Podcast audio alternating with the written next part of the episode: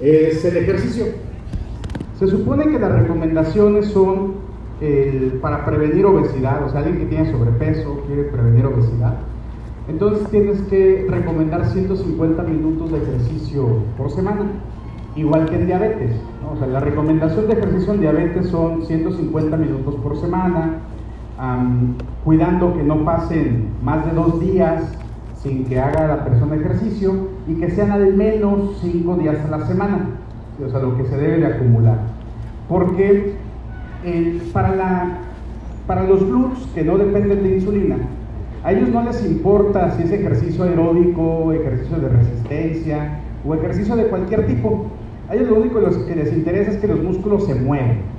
Entonces, no necesito hacer ejercicio cardiovascular.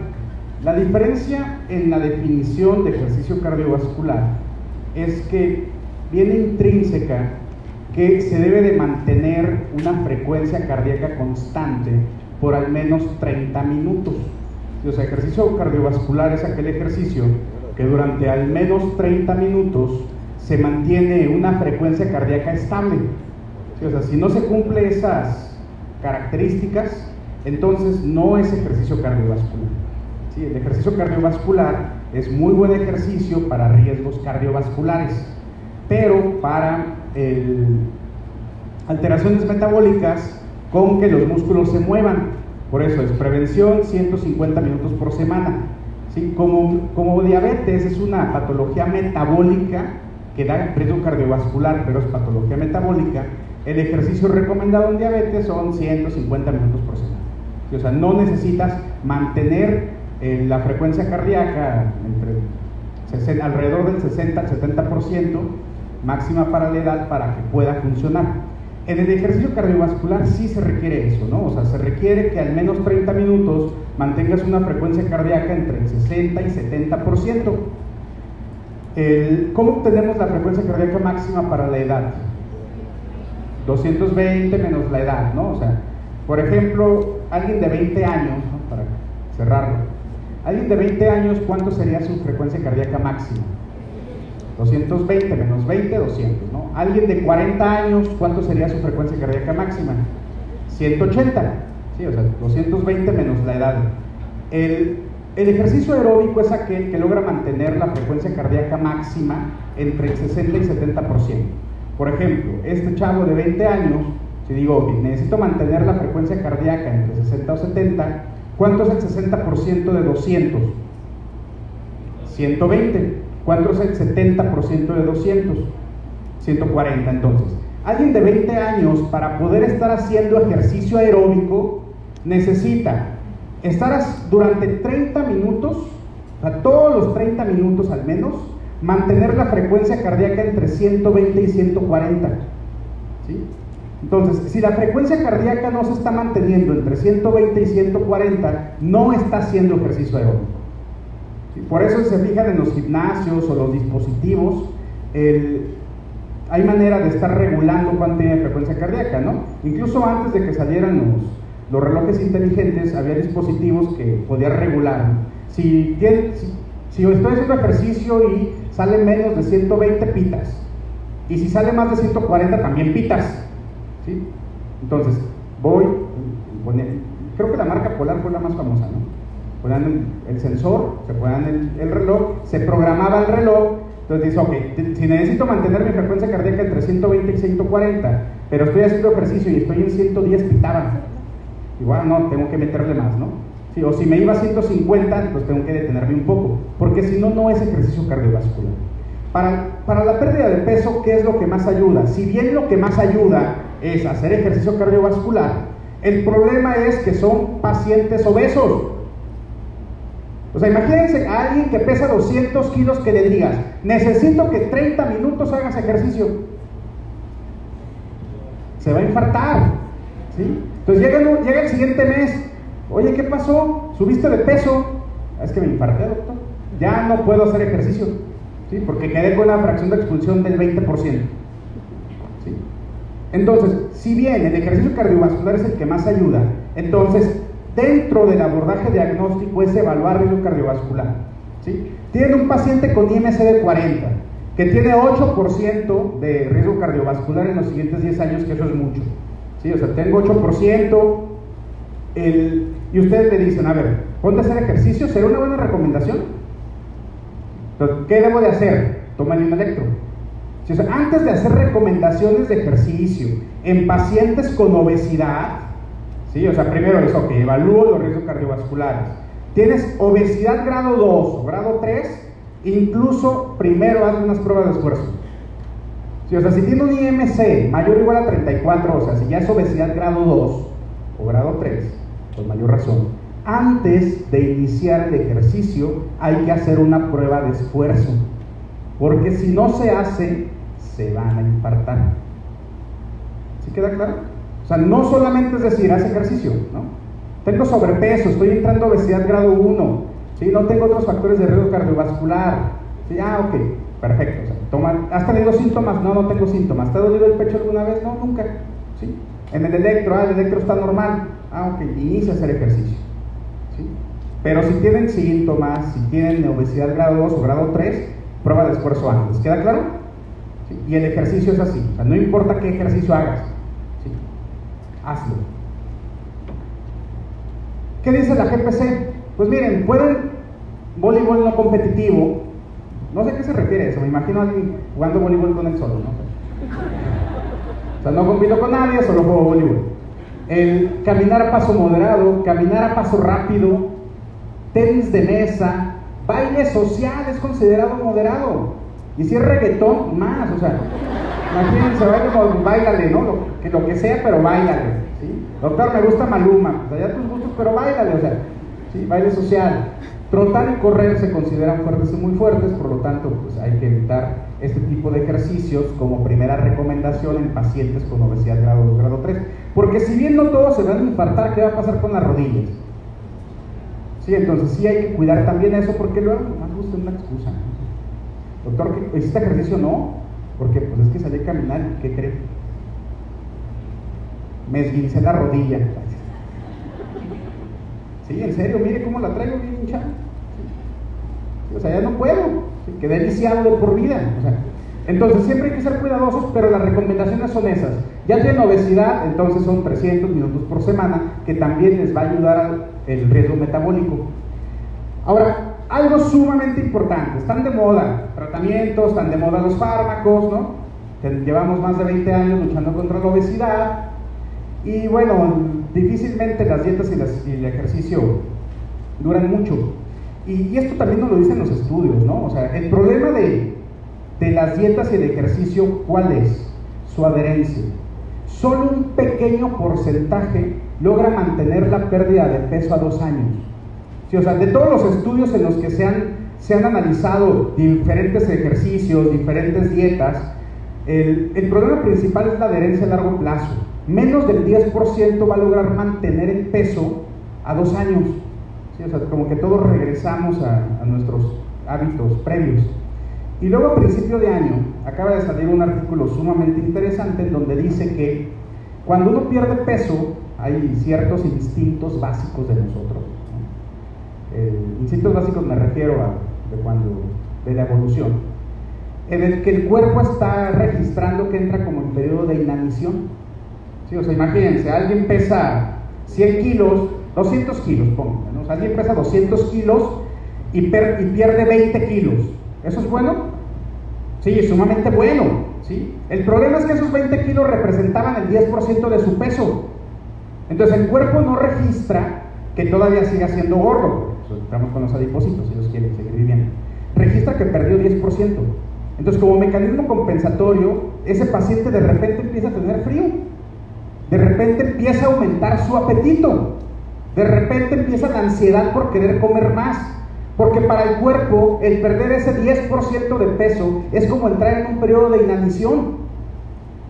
Y dice, oye, estás bajando de peso, estás desnutrido. Y paradójicamente empieza a aumentar el, apetito. ¿Sí? O sea, cosas interesantes, ¿no? ¿Y por qué es importante? Porque hablando de dietas, antes de entrar con los fármacos, hablando de dietas, las últimas lo último de las dietas sigue siendo que tal vez no es tan mala las dietas hiperproteicas, ¿no? ¿Cuáles son las dietas hiperproteicas? Las bajas en carbohidratos. ¿sí? o lo que antes se conocía también como dieta Atkins. ¿sí? O sea, se dejaba mucha cantidad de proteínas, se deja, cuidando precisamente que no se rebasara 1.5 kilos, pero también se dejaban grasas. ¿sí? O sea, ¿qué se le decía al paciente qué se les dice a los pacientes en dietas hiperproteicas, ¿no? o bajas en carbohidratos? ¿no? Pues mira, vas a poder desayunarte 3 kilos de carnitas. ¿sí? Y entre más carnitas comas, vas a bajar más de peso, sí. En la comida, en la comida te vas a poder comer tres platos de menudo. ¿sí? Y en la cena, en la cena te vas a comer 3 kilos de chicharrones. ¿En serio? ¿Sí? Y el día siguiente, ¿qué puedo desayunar? Puedes desayunarte medio kilo de chuletas ahumadas, nada más cuida que en el empaque digan que no traigan almidón. ¿sí? Puedes comerte 3 kilos de arrachera si quieres, asada o dorada, dorada es mejor, ¿no? comerte 3 kilos de arrachera. Oiga, ¿y con cuántas tortillas? Con ninguna. ¿sí? Y el pan tampoco. Entonces, ¿qué voy a comer de carbohidratos? Nada. ¿sí? O sea, lo único que vas a comer tú son proteínas y grasas. ¿sí? Y para que funcione, no debes de, pasar en todo el día de más de 20 gramos de carbohidratos. Más de 20, ¿Y cuánto es eso? Pues mira, una tortilla tiene 15. ¿sí? Oiga, ¿puedo tomar, por ejemplo, sustitutos de... ¿Puedo tomar café? Sí, café. Sí, pues, café no tiene carbohidratos, que legal sí. De, el, puedes tomar café, café, puedes utilizar sustitutos, sí, pero por cada sustituto que utilices, restale un gramo de carbohidratos. Entonces ahí tienes que ir sumando y restando. ¿Cuál es el problema con esto? Bajan de peso, bajan rápido. ¿sí? El problema es que la adherencia es muy baja. Entonces, de repente empiezan las ansiedades de carbohidratos. Doctor, o sea, yo ni comía tortilla. O sea, ahorita se me antoja una. Así, es más, lo único que se me antoja es hacer el arrollito con sal. O sea, ese es el problema principal, pero curiosamente ese tipo de dietas es la que se asocia a mayor pérdida de peso y en la que el cuerpo no entra en esa reacción de inanición. ¿Cuál es el efecto adverso más indeseable? Que por la baja adherencia, si se pasan de 20 gramos de carbohidratos, entonces viene el rebote y suben. Entonces, en lugar de bajar 5 kilos en un mes, terminan subiendo 10. O sea, es la, la, línea, o sea, si te pasas con un poquito de carbohidratos, ya te vas a la otra línea. ¿sí? Entonces, sí es un poco complicado. Y todos los pacientes que la hacen ya no tienen ganas de volverla a hacer. Ahora, es, se supone que esas son de las dietas importantes y que actualmente son seguras para los pacientes, no importa si son diabéticos o no, ¿sí? vienen siendo seguras. En Nueva York se puso muy de moda una clínica para novias hospitalizaban a la novia, ¿no? Le decían, ¿de cuándo te vas a casar? Pues en septiembre. Ah, ven, te hospitalizan en agosto. ¿sí? Ponen en agosto, les ponen una sonda nasogástrica, ¿sí? una infusión de licuado cetogénico durante 20, 20, horas, creo que más o menos, ¿no? Y las ponen así en una caminadora como hámster. Y el promedio que bajaban era entre 15 a 20 kilos, ¿no? O sea, pues llegaban súper bien a la boda, ¿sí? El problema, pues es que, miren, engañaban al esposo, o sea, porque... Porque se casaban en septiembre y en diciembre ya otra vez recuperaban esos 20 kilos, ¿no? El, pero ese, ese, ha sido el problema principal con las dietas. Entonces, ¿qué dicen las guías americanas y las guías internacionales? Okay. Si el problema con las dietas sigue siendo la adherencia, ¿sí? entonces vamos viendo qué podemos hacer. Porque de cualquier manera hay que bajarlos de peso porque el problema principal son los adipocitos. Entonces, hay fármacos para perder peso. ¿Cuál es el problema principal de los fármacos? Sus, eventos, sus efectos adversos. ¿sí? Que son muchos, son frecuentes, son indeseables, son incómodos, no nomás para el paciente, para todas las personas que están alrededor también. Entonces, hay indicaciones muy específicas, evidencia de falta de respuesta al tratamiento dietoterapéutico y actividad física en periodo de tres meses. Sí, o sea, de manera que, ok, estás con dieta, estás con ejercicio, ¿sí? Me consta que estás con dieta y con ejercicio, porque acuérdense que igual que en asma, ¿no? O sea, antes de pasar a otro paso hay que verificar que se esté llevando a cabo las indicaciones, ¿sí? O que sí se las estoy llevando a cabo. Llevo tres meses y no he bajado de peso, ok, entonces es indicación de dejar fármacos, ¿sí? O sea, estás con dieta, estás con ejercicio, el, como médico te consta, ¿sí? La adherencia y no he bajado de peso, okay, tienes indicación de fármacos. O pacientes con IMC más de 30 con, con, con, comorbilidades. Si tienen más de 27, no es indicación de dejar fármacos, a excepción de que tenga hipertensión, diabetes, epidemia, enfermedad arterial coronaria, apnea del suelo, o sea, que tenga algún problema con obesidad ya. ¿sí? Entonces, en cualquier escenario, tres meses que no haya bajado de peso, le dejo fármacos. GPC, ¿cuál es el fármaco que eh, recomienda? Principalmente anfepramona, fentermina, ¿sí? son tratamientos iniciales. Ahora, anfepramona y fentermina son para corto plazo. ¿Cuál es el problema con estos? Que son primos hermanos de quién? De las anfetaminas. Las anfetaminas sí, las que tienen al Chapo ahí en la cárcel, o sea, es el problema principal. ¿Cuál es el problema de las anfetaminas? ¿Qué producen? Pérdida de peso, muy bien. ¿Qué, qué producen las anfetaminas? O sea, ¿qué? Dependencia, ¿sí? habituación, no necesariamente son adictivas, bueno, estos dos fármacos. el problema es que se asocian a riesgo cardiovascular importante. Sí, o sea, el periodo, el periodo tolerable para el paciente y que podemos esperar que no tenga ningún efecto adverso son tres meses, porque se han asociado con hipertensión pulmonar, se han asociado con un aumento de eh, cardiopatía isquémica en efectos prolongados, incluso se han asociado con cierta remodelación de neurotransmisores. Se vuelven agresivos, se vuelven irritables. Empieza a cambiar mucho el ánimo. No sé si ustedes hayan conocido a personas que estén tomando medicamentos como estos. ¿no? En México hay uno que yo creo que todos han escuchado, que es el Redotex. Redotex, que tiene hasta hormonas tiroideas. El no tiene hormonas tiroideas es una bomba, básicamente contiene anfetaminas, contiene catecolaminas, ¿sí? y la fórmula original contiene además hormonas tiroideas. ¿Qué creen que pasa? Aumento de riesgo cardiovascular, repito, riesgo de hipertensión pulmonar, ansiedad, insomnio, estreñimiento, resequedad de todas las mucosas posibles. ¿sí? Entonces son efectos adversos importantes. Por lo tanto, son fármacos que solamente se consideran, fentermina y anfepramona, en un periodo corto, solamente tres meses. Y se supone que es para que el paciente se habitúe a la dieta, porque son anoroxigénicos.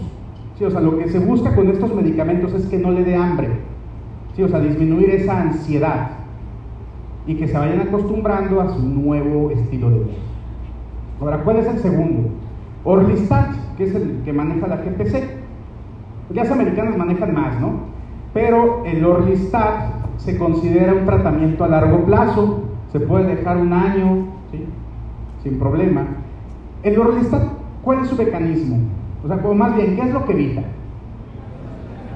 Reabsorción de grasas, ¿no? A nivel intestinal. Por lo tanto, ¿qué produce si no se reabsorben? Este, atorrea, flatulencias, pues las señoras que limpian los baños más que sufren y los amigos de los que están tomando Bristat, Entonces tampoco tal vez sean los mejores medicamentos para ciertos pacientes como pilotos, choferes, choferes de transporte. Imagínense, ¿no? O sea, los que vienen de otro estado y se vienen en camión. Oye, ¿cuánto hiciste? 10 horas. Oye, pero hace 5. Sí, es que el chofer está tomando Orlistat. Pues nos teníamos que parar en cada una de las casetas. ¿Sí queda claro? O sea, hay ciertos efectos adversos que son indeseables. Otro efecto de Orlistat es que al inhibir la absorción de grasas, también se necesitan grasas para absorber cierto grupo de vitaminas que son las liposolubles. ¿Sí? ¿Cuáles son las vitaminas liposolubles? A, D, ¿verdad? A, D, E y K. Entonces, todos los pacientes con Orlistat debemos de suplementar esas vitaminas porque no se están absorbiendo. O sea, dicho de otra manera, imagínense un paciente ya tiene un año, año y medio con Orlistat, con un buen tratamiento, ¿sí? Luego de repente, ¿cómo estás? Pues mire doctor, me empiezan a sangrar las encías y empecé a orinar rojo. Ay, ¿sabes qué? Se me olvidó suplementarte la vitamina K. ¿Cuánto, tienes de TP? No, pues como 50 segundos. Entonces, ese es otro, algo que debemos de considerar. Todos los pacientes que estén con Orlistat debemos de suplementar las vitaminas liposolubles. Vitamina A, vitamina D, vitamina E y vitamina K. ¿sí?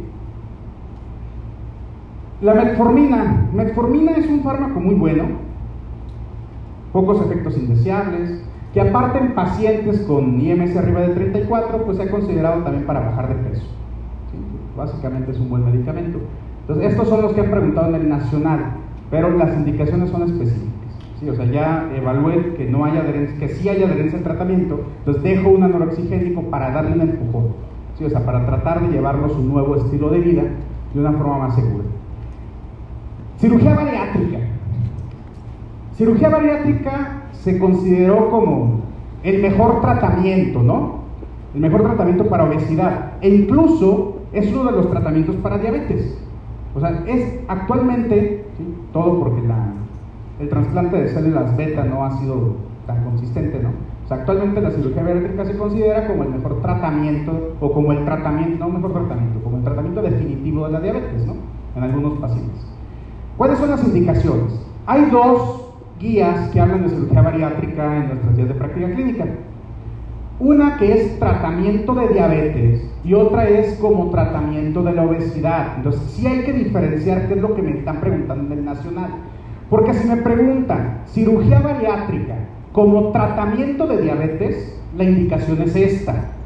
o sea, evidentemente paciente que tenga diabetes y que tenga obesidad grado 1, o sea, un IMC arriba de 30, eso ya es como tratamiento de diabetes. Pero si me preguntan, ok, ¿a qué paciente con obesidad mandarías a cirugía bariátrica? Entonces debe de cumplir este. ¿Sí? O sea, como tratamiento de obesidad, o sea, por la pura obesidad que lo manda a cirugía bariátrica, debe de ser con IMC mayor o igual a 35 más alguna comorbilidad. Pero sí queda clara la diferencia. O sea, uno es para tratar la diabetes y otro es como tratamiento de obesidad. Por eso van a encontrar dos indicaciones diferentes. ¿Cuál es el problema con la cirugía bariátrica además del alto riesgo quirúrgico? ¿A qué se asocia? Depresión, muy bien. Sí, depresión, trastornos afectivos. ¿Cuál es el problema con la cirugía bariátrica? Que de repente los gordos nos acostumbramos a comer, ¿no? Tenemos cierto grado de alimentación, nuestra alimentación, pues la, de, la, tenemos muy bien arraigada, ¿sí? Eh, entonces, la cirugía bariátrica lo que hace es reducir el estómago, de una u otra manera, ¿no? Bypass gástricos, bandas, lo que hace es reducir el estómago. De manera que, por ejemplo, el, el, paciente que les decía que se desayunaba una torre de waffles con jamón, de repente, pues ya nada más se llena con dos bolitas de sushi. Dos rueditas, dos rueditas.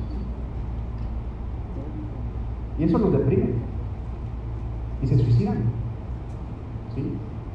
O sea, la cirugía bariátrica es prometedora. El problema es todos los efectos indeseables que tiene sobre los pacientes. ¿Sí? Se empezó a usar también en adolescentes. ¿Y qué creen que pasó? Aumentó el número de suicidios. ¿Sí? O sea, el factor de riesgo más importante para suicidios ha sido todavía en los adolescentes con obesidad. ¿sí? Por eso se tienen que buscar muy bien quiénes van a ser candidatos a cirugía bariátrica, ¿sí? por los trastornos psiquiátricos o psicológicos que puedan acompañarlos. ¿sí? O sea, ¿a quiénes se les va a hacer cirugía bariátrica? Primero los que demuestren, a los que demuestren que, van que, son muy disciplinados. Por ejemplo, en la unidad metabólica tuvimos un paciente interesante. Ya no podía comer, o sea, tanto como comía. Entonces era tanta su ansiedad que lo que hacía era, en una licuadora metía dos hamburguesas, cinco pedazos de pizza, tres litros de helado, los licuaba y se los tomaba. Entonces, aunque tuviera menos cantidad, ¿qué pasó? Pues aumentó de peso. ¿sí? Entonces, sí se debe de, de elegir específicamente, ¿no? Buscando todos esos trastornos. Por eso actualmente no a todos se les lleva cirugía bariátrica. Hay indicaciones específicas, otras indicaciones deben de cumplir, pues que no tenga trastornos psiquiátricos, no tenga antecedentes de depresión, que durante un tiempo logre bajar de peso por el solo, ¿sí? porque aparte es un proceso largo, o sea, porque primero la cirugía bariátrica, ¿sí? imagínense en alguien de 200 kilos, y luego vienen las alteraciones estéticas, porque hasta después del año es cuando se le puede hacer una abdominoplastía, para poder retirar el exceso de piel que queda, porque la piel ya no regresa a su tamaño. ¿Sí? eso hemos aprendido en los últimos 20 años. ¿Sí? ¿qué es mejor? Mejor dieta, ejercicio y fármacos. ¿En qué? En aquellos pacientes que pueden tener otro trastorno psicológico. Y en esos pacientes aparte, ¿por qué no se recomiendan más de tres meses los fármacos? Porque luego también las anfetaminas se asocian, ¿a qué se acuerdan? ¿A qué se asocian? Trastornos psiquiátricos. A depresión, a suicidios, a manías, a estados hipermaníacos. Entonces, todo eso es un... Por eso son tres meses. Déjalo tres meses y quítalo. sea, en tres meses hemos aprendido que es una ventana segura, que el paciente lo va a llevar a, que siga la dieta y que puede ser mejor. Esto es lo que han preguntado en el nacional. Tres meses, fármacos, qué vitaminas necesito suplementar y cuáles son las indicaciones específicas para envío al tercer nivel para evaluación de cirugía variable. Entonces, básicamente lo que acabamos de ver, ¿no? Entonces, obesidad 1, obesidad 2, obesidad 3, identificación, tratamiento específico, iniciar tratamiento no farmacológico, actividad física, dieta, terapia cognitivo-conductual, apoyo psicosocial, participación del equipo transdisciplinario. ¿Éxito con evidencia del apego? No, pero evidencia del apego. entonces, otra vez, hay que ver cómo es el apego, investigar trastornos del estado de ánimo.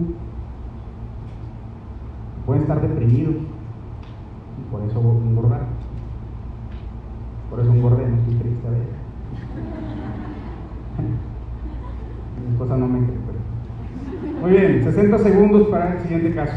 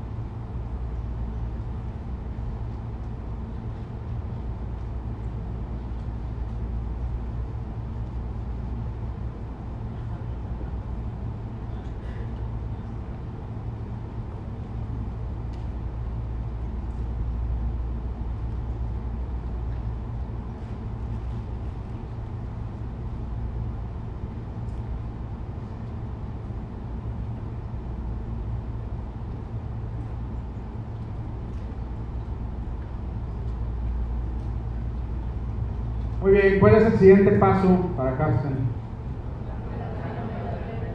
Hacer los porcentajes. 87%. Entonces también, pregunta clásica para el nacional, ¿no? O sea, si algo no ha tenido efecto, ¿qué hago? Le vuelvo a preguntar. No es político. ¿no? Pregúntenle tres veces. Entonces, paso número uno, antes de hacer otra cosa, antes de indicar fármacos, antes, aunque, oye, pero tiene indicación, sí, pero primero hay que empezar con las terapias no farmacológicas. ¿sí? Primero dieta, ejercicio, evaluar el apego, tres meses. Si en tres meses eh, no tiene efecto, ¿qué hago? Fármacos. Inicio fármacos. Antes de iniciar ejercicio, por ejemplo, el prueba de esfuerzo. ¿sí? Entonces, obesidad arriba de 34 del índice de masa corporal, prueba de esfuerzo aunque no tenga un índice de masa corporal arriba de 34, si ha tenido síntomas de angina, equivalentes anginosos, disnea de esfuerzo, ¿sí? prueba de esfuerzo. Si en el electro sale alguna alteración, prueba de esfuerzo. ¿Sale? Porque si no se nos va a impartir. Entonces aquí está pues el tratamiento. El tratamiento específico de acuerdo a lo que a la obesidad de acuerdo a nuestros días de práctica clínica. Muy bien. Entonces, ya entramos al índice de masa corporal. Entonces dijimos, bueno, todo empieza por la obesidad y la obesidad también condiciona otro trastorno que también aprendimos, ¿no? O sea, ok, ya una vez que es diabético, pues la única manera de que se le quita la diabetes es operándolo, pero luego se operan y se suicidan, se ponen tristes, o ya su calidad de vida baja. ¿Sí? Entonces, ¿qué hacemos? Ok, hay que ver cuándo es la mejor etapa para evitar que tenga diabetes. ¿Sí? Entonces, Ok, la mejor etapa para evitar que tenga diabetes es diagnosticar algo que se llama prediabetes. En términos generales, ¿qué es la prediabetes? No es un paciente con glucosas normales, no es un paciente con diabetes, es un paciente que está entre los dos. O sea, no está completamente normal, pero tampoco está completamente enfermo. ¿Cuánto es la glucosa que se considera normal en ayuno?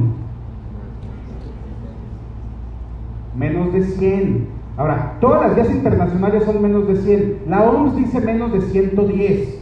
Si dentro de los criterios de la OMS se sigue considerando glucosa alterada en ayuno entre 110 a menos de 125, pero esa, déjenla ahí, ¿sí? o sea, a nivel internacional es de 100 a 125 se considera glucosa alterada en ayuno. Se los comento para cuando vean los criterios de la OMS no se confundan. ¿sí? O sea, la OMS marca por alguna razón 110 y no actualizado, entonces son de 100 a 125. ¿sí? Eso se considera normal. Por lo tanto, la glucosa normal en ayuno es menos de 100. Y la glucosa normal postprandial, 75 gramos de glucosa a las 2 horas, ¿cuánto debo de tener? Menos de 140. Eso es lo normal. ¿sí? ¿Cuándo se considera diabetes? Cuando la glucosa plasmática en ayuno es mayor a 125, o sea, 126. ¿sí? O cuando a las 2 horas después de, de 75 gramos es mayor a cuánto? A 200. Entonces, fíjense, 75 gramos. Lo normal es que a las 2 horas tengamos menos de 140. Diabetes es que se tenga más de 200. Entonces, prediabetes entre 140 y 200. ¿sí? Por eso, prediabetes en general es eso, ¿no? O sea, es aquel paciente que no es sano no es diabético, tiene prediabetes. Entonces eso es lo que debemos de buscar, porque esos son los que están en riesgo importante de desarrollar diabetes en los siguientes 10 años. O sea, la importancia del prediabético no solamente es ver que tenga la glucosa alterada, es que ese estado es un factor de riesgo sumamente importante para desarrollar diabetes. ¿En cuánto tiempo? En los siguientes 10 años. Por eso decimos, bueno, si los diabéticos ya están jodidos, ¿no? pues hay que buscar antes de que tengan alteraciones microvasculares. Por eso tratamos de buscar prediabetes. Y en los últimos ocho años se ha hecho, nueve años, perdón, se ha hecho ya una gran uh, estrategia para tratar la prediabetes. Vamos con el primer caso clínico. Perdón, con la primera pregunta. 40 segundos, por favor.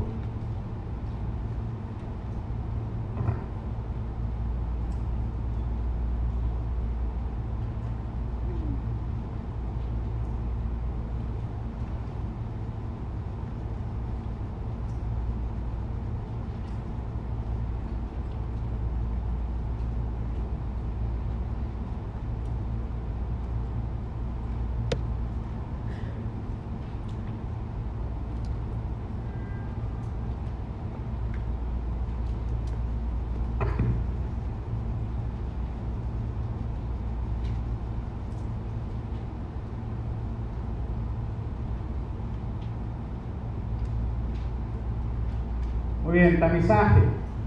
Entonces dijimos, bueno, ¿qué es el tamizaje? ¿Cuál es la diferencia entre prueba de tamizaje y prueba de diagnóstico? ¿El tamizaje qué debe de cumplir? Tamizaje es que no tenga síntomas. ¿sí? O sea, un, paciente que, que, le voy a hacer una prueba de tamizaje es aquel paciente que puede tener riesgo ¿sí? de presentar la enfermedad pero no tiene síntomas. Porque si tiene síntomas y sospecha una enfermedad, ¿cómo le llamo a eso? Prueba diagnóstica. ¿Sí? Esa es la diferencia entre eh, pruebas diagnósticas y pruebas de tamizaje. ¿Sí? O sea, voy a hacerle a alguien que tiene riesgo, ¿sí? pero que en ese momento no tiene síntomas. ¿Sí? Es prueba de tamizaje. Entonces, en cuanto a los siguientes escenarios debo iniciar tamizaje. A partir de los 40 años en adultos con sobrepeso, ¿en mexicanos con sobrepeso a cualquier edad? Sí. ¿En mexicanos con sobrepeso a partir de los 30? No, porque pues es de cualquier edad, ¿no? ¿En mexicanos sin factores de riesgo a partir de los 30? Entonces, ¿cuáles son las indicaciones para tamizar diabetes? Que cumplan cuántos factores de riesgo? Dos. Dos, ¿no? O sea, las guías internacionales, todas las guías nos dicen, el paciente que está en riesgo de padecer diabetes es aquel que tiene dos factores de riesgo. ¿Cuáles son los factores de riesgo que se consideran para diabetes? Familiar de primer grado, muy bien, ¿qué más? Etnia, ¿sí? latino, ¿qué más? Sobrepeso, ¿Qué más? Sedentarismo. ¿Qué más? Síndrome de ovario poliquístico. ¿Qué más? Antecedente de diabetes gestacional. ¿Cuál más? Pacientes con antecedente de producto macrosómico. Todos esos son factores de riesgo. Sí, son los que nos ha dicho la ADA durante los últimos 50 años. ¿Sí? Entonces, aquellos pacientes que cumplan dos o más factores de riesgo, ¿qué debo de hacer? Tamizaje independientemente de la edad. ¿Ser mexicano es factor de riesgo? ¿Tener sobrepeso es factor de riesgo? Sí. Entonces, dicho de otra manera, todos los que estamos aquí que somos mexicanos y tenemos sobrepeso, ya debimos de habernos hecho tamizaje para diabetes.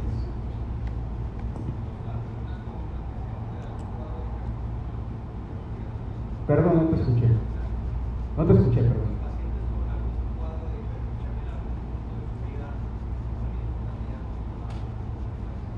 Ah, no necesariamente si no cumplen los otros. ¿No? Por ejemplo, puede haber algún grado de, de, hiperglucemia porque tomó esteroides, ¿no? Sí, o, sea, o porque tenía una enfermedad aguda o porque tuvo un evento de pancreatitis Sí, o sea, el, solamente tener un, evento de hiperglucemia por sí solo no es considerado como factor de riesgo, a excepción que tenga un antecedente como síndrome de poliquístico, como diabetes gestacional, ¿no? Que sí entran dentro del cuadro de pacientes que pueden tener eventos de hiperglucemia, pero sí tienen una base fisiopatológica fundamental, ¿sale? O sea, pero por sí solo no, necesita cumplir otros de los criterios, ah, que básicamente son esos, ¿no? estos prácticamente nos los hemos aprendido desde que éramos pequeños. ¿no? entramos a la clase de endocrinología en la universidad y estos nos hicieron aprendernos como si fuera el, Padre Nuestro. Ahora, prácticamente son los mismos que vienen nada, por eso los pongo. la diferencia radica en esto. ¿sí? O sea, el que ya se incluye precisamente a la prediabetes como un estado previo. Y la prediabetes, repito, es un paciente de alto riesgo de desarrollar diabetes. Por eso debemos de detenerlo ahí. o sea, no podemos esperar a que dé el brinco a diabetes para ya empezar a tratarlo. Sea, necesitamos tratarlo antes. Siguiente pregunta. 40 segundos, por favor.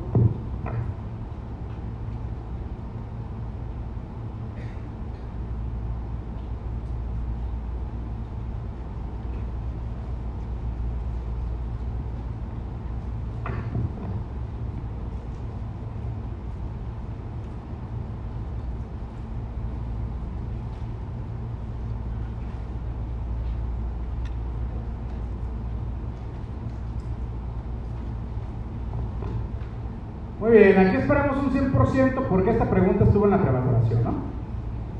Entonces, por alguna razón, nuestro presidente actual dice que vamos a tener un sistema de salud como el de Canadá o el de Dinamarca, o Noruega, escandinavos. Entonces, por alguna razón a alguien se le ocurrió empezar a tomar extractos de, la, de las 10 canadienses, que de entrada es la población menos parecida al mexicano.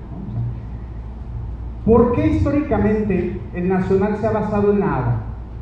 En Estados Unidos hay dos guías diferentes, ¿no? Hay dos grupos que se pelean entre ellos.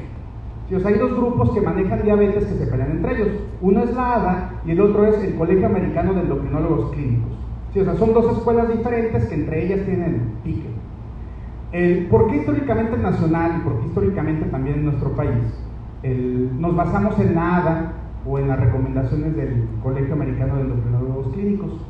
Porque ahorita que está todo este tema migratorio, en, todos los estudios hechos en Estados Unidos se han incluido latinos. O sea, siempre se han incluido latinos en los estudios más importantes y en los más largos. Sí, UKPDS, millones de latinos, no, no millones, pero miles de latinos. ¿sí? Entonces, poblaciones que se han hecho estudios específicamente de diabetes, se han incluido poblaciones que son similares a las nuestras. O sea, con el mismo factor de riesgo que de entrada pues, siguen siendo mexicanos nacidos nada más de aquel lado del Río Bravo, con un estilo de vida similar. Por alguna razón, pues Canadá no, no, es así. O sea, Canadá, repito, es la población menos parecida al mexicano. ¿sí? Por eso históricamente el nacional se había basado en eso y en la vida real también nos basamos en esas recomendaciones.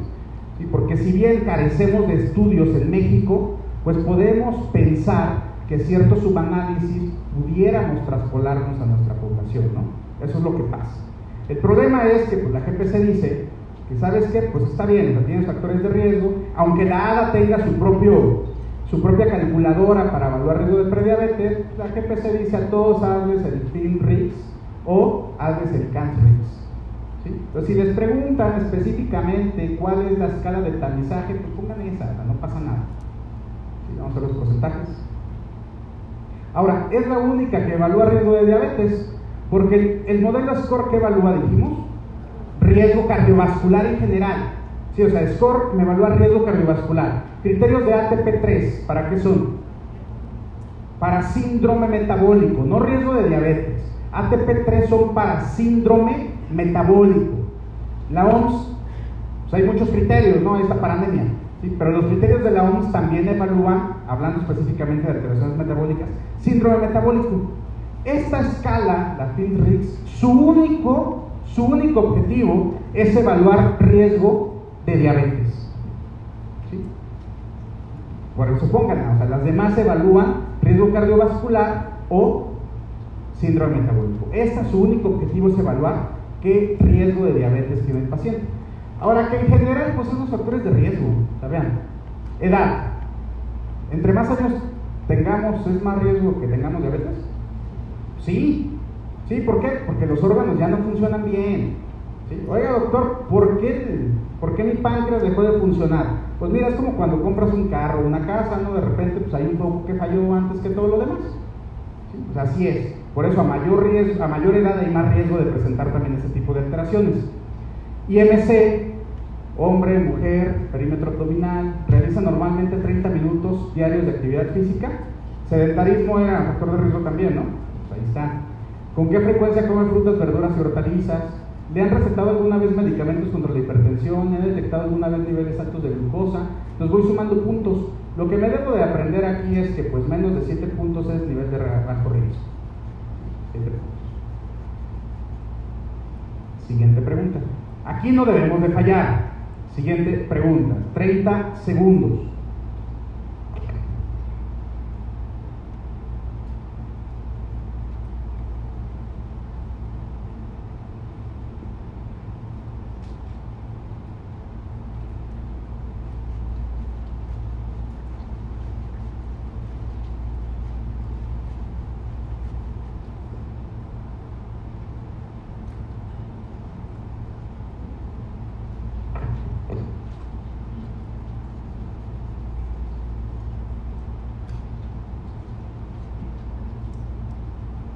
Muy bien, si un paciente tiene glucosa en ayuno más de 125, ¿qué tiene?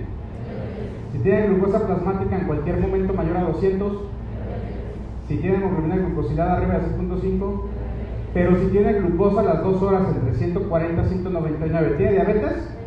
¿Está sano? Tiene prediabetes, ¿no? Vamos a ver los porcentajes. 86%.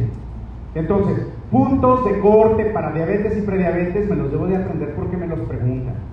Si recuerden, no es lo mismo diabetes, no es lo mismo prediabetes. Prediabetes, el riesgo es que desarrolle diabetes. Entonces, estos son los valores que esperamos alterados en aquel paciente que tiene prediabetes. Siguiente caso. 60 segundos, por favor.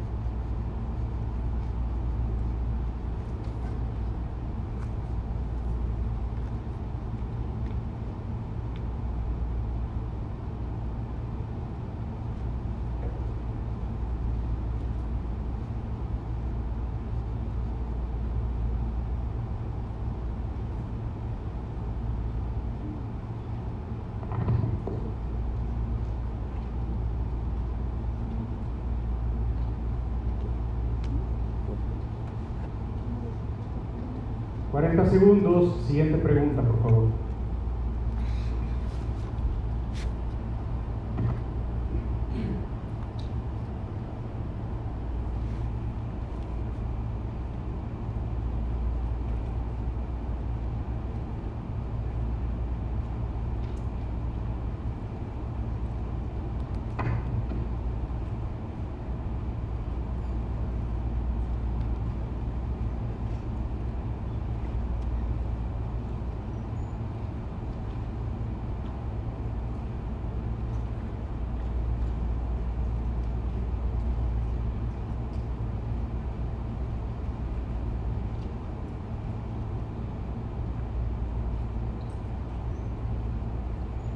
Aviso parroquial.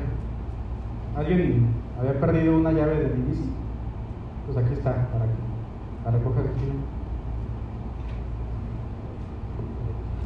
Muy bien.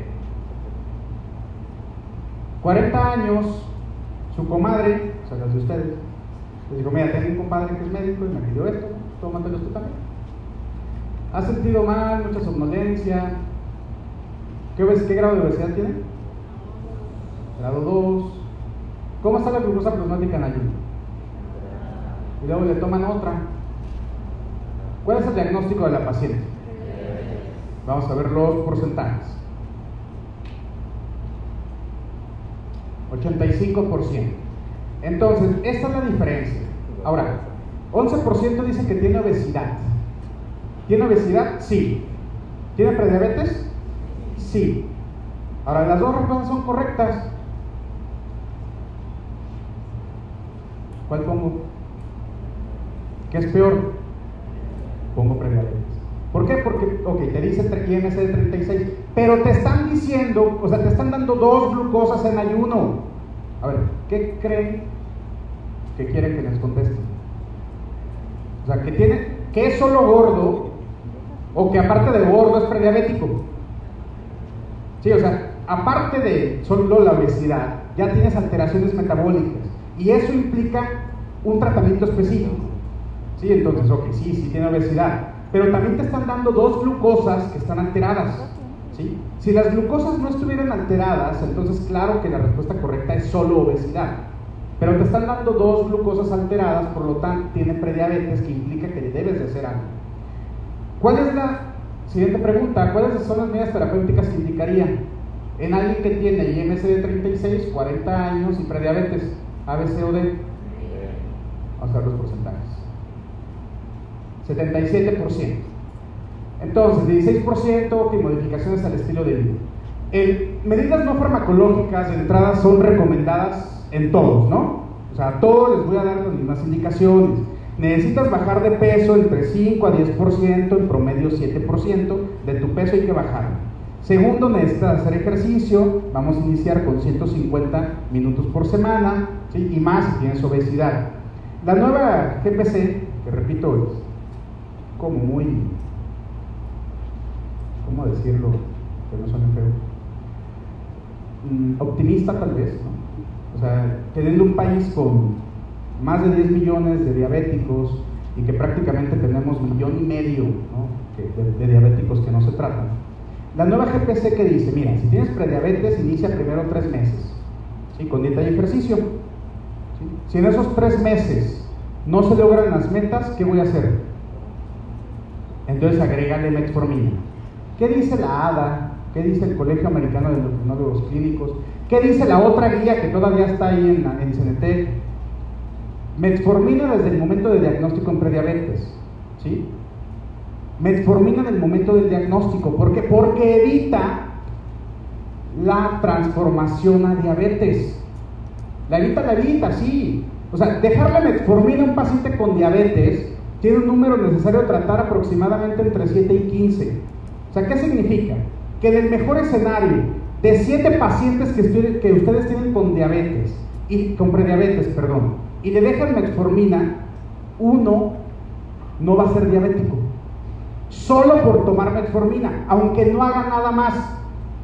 ¿Sí? Eso significa el número necesario de tratar. O sea, de 7 pacientes con prediabetes que tienen con metformina, van a evitar que uno sea diabético.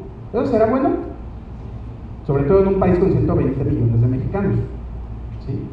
Incluso fue tan importante este cambio, hace como un mes y medio, el editor del New England sacó una serie de artículos, 12 artículos que desde el año 2000 han cambiado la práctica clínica. Y en esos 12 artículos se incluye el análisis que se hizo de dejarles metformina a los pacientes con prediabetes para disminuir el riesgo. O sea, así de importante ha sido. Para que NAVE y la GPC diga, pues dale chance tres meses. Y si en tres meses el mexicano obeso, con sedentarismo, con lo que ya vimos que comen una semana, no alcanza las metas, pues entonces sí dale metformina. ¿sí? Ahora, ¿cuál es la recomendación para ordenar? Que al final de cuentas es lo que en este momento les interesa. La recomendación para ordenar es que históricamente se ha basado en la ADA y en las guías internacionales, ¿no? O sea, históricamente se ha basado en esas porque las poblaciones son más parecidas, más que las, que las poblaciones canadienses, por mucho. Los que hacen las guías, los grupos, no son los mismos que hacen el nacional, ¿sí? Entonces, actualmente, de acuerdo a la nueva GPC, la indicación de dejar metformina desde el momento de prediabetes es, el paciente tiene IMC más de 34 y es paciente joven, déjale metformina. Entonces, esta respuesta no cambia aunque, aunque, aunque sea con base a la nueva guía o las previas. ¿Por qué? Porque ¿cuánto tiene de IMC? Más de 34 y es joven. ¿sí? O sea, ahí no hay duda. Tienes prediabetes en él, además de las modificaciones al estilo de vida, tienes que dejarle metformina porque tiene un IMC más de 34. Si eso se lo aprenden, está bien. ¿sí? Ahora, si hay muchas cosas por aprenderse ¿Qué voy a contestar en el nacional? Si no se acuerdan de estas indicaciones, prediabetes pongan metformina. De acuerdo a lo que es internacional. ¿Les queda claro? Para el nacional, si viene prediabetes, la recomendación es pongan metformina. Ha sido la respuesta de los últimos cinco años. ¿Queda claro? Muy bien. es el primer cambio ¿no? de la GPC de 2019, que por alguna razón, pues no sé cuál es estudios leyeron, pero bueno, aquí les dejo los extractos más importantes que, que viene siendo esto. ¿Qué más dice? La prediabetes se asocia con presencia de resistencia a la insulina. Por lo tanto, alteraciones en las concentraciones de glucosa en ayuno de 110 a 125, agarran unos extractos de la OMS, aunque en realidad después corrigen y después sí vuelven a agarrar los de 100 a 125 y una hemoglobina glucosilada de 6.4 son factores predictivos en un 100% para progresar a diabetes en un periodo de 5 años. Dice, bueno, entonces sí mejor dejarles metformina.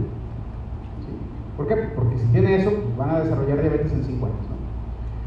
Se debe realizar detección, eso es importante, se debe realizar detección de alteraciones en los niveles de glucosa en ayuno e intolerancia a la glucosa, condiciones que se engloban como prediabetes, incremento en riesgo de desarrollar diabetes, por lo que en pacientes con factores de riesgo se debe descartar la presencia de estas alteraciones en primer nivel.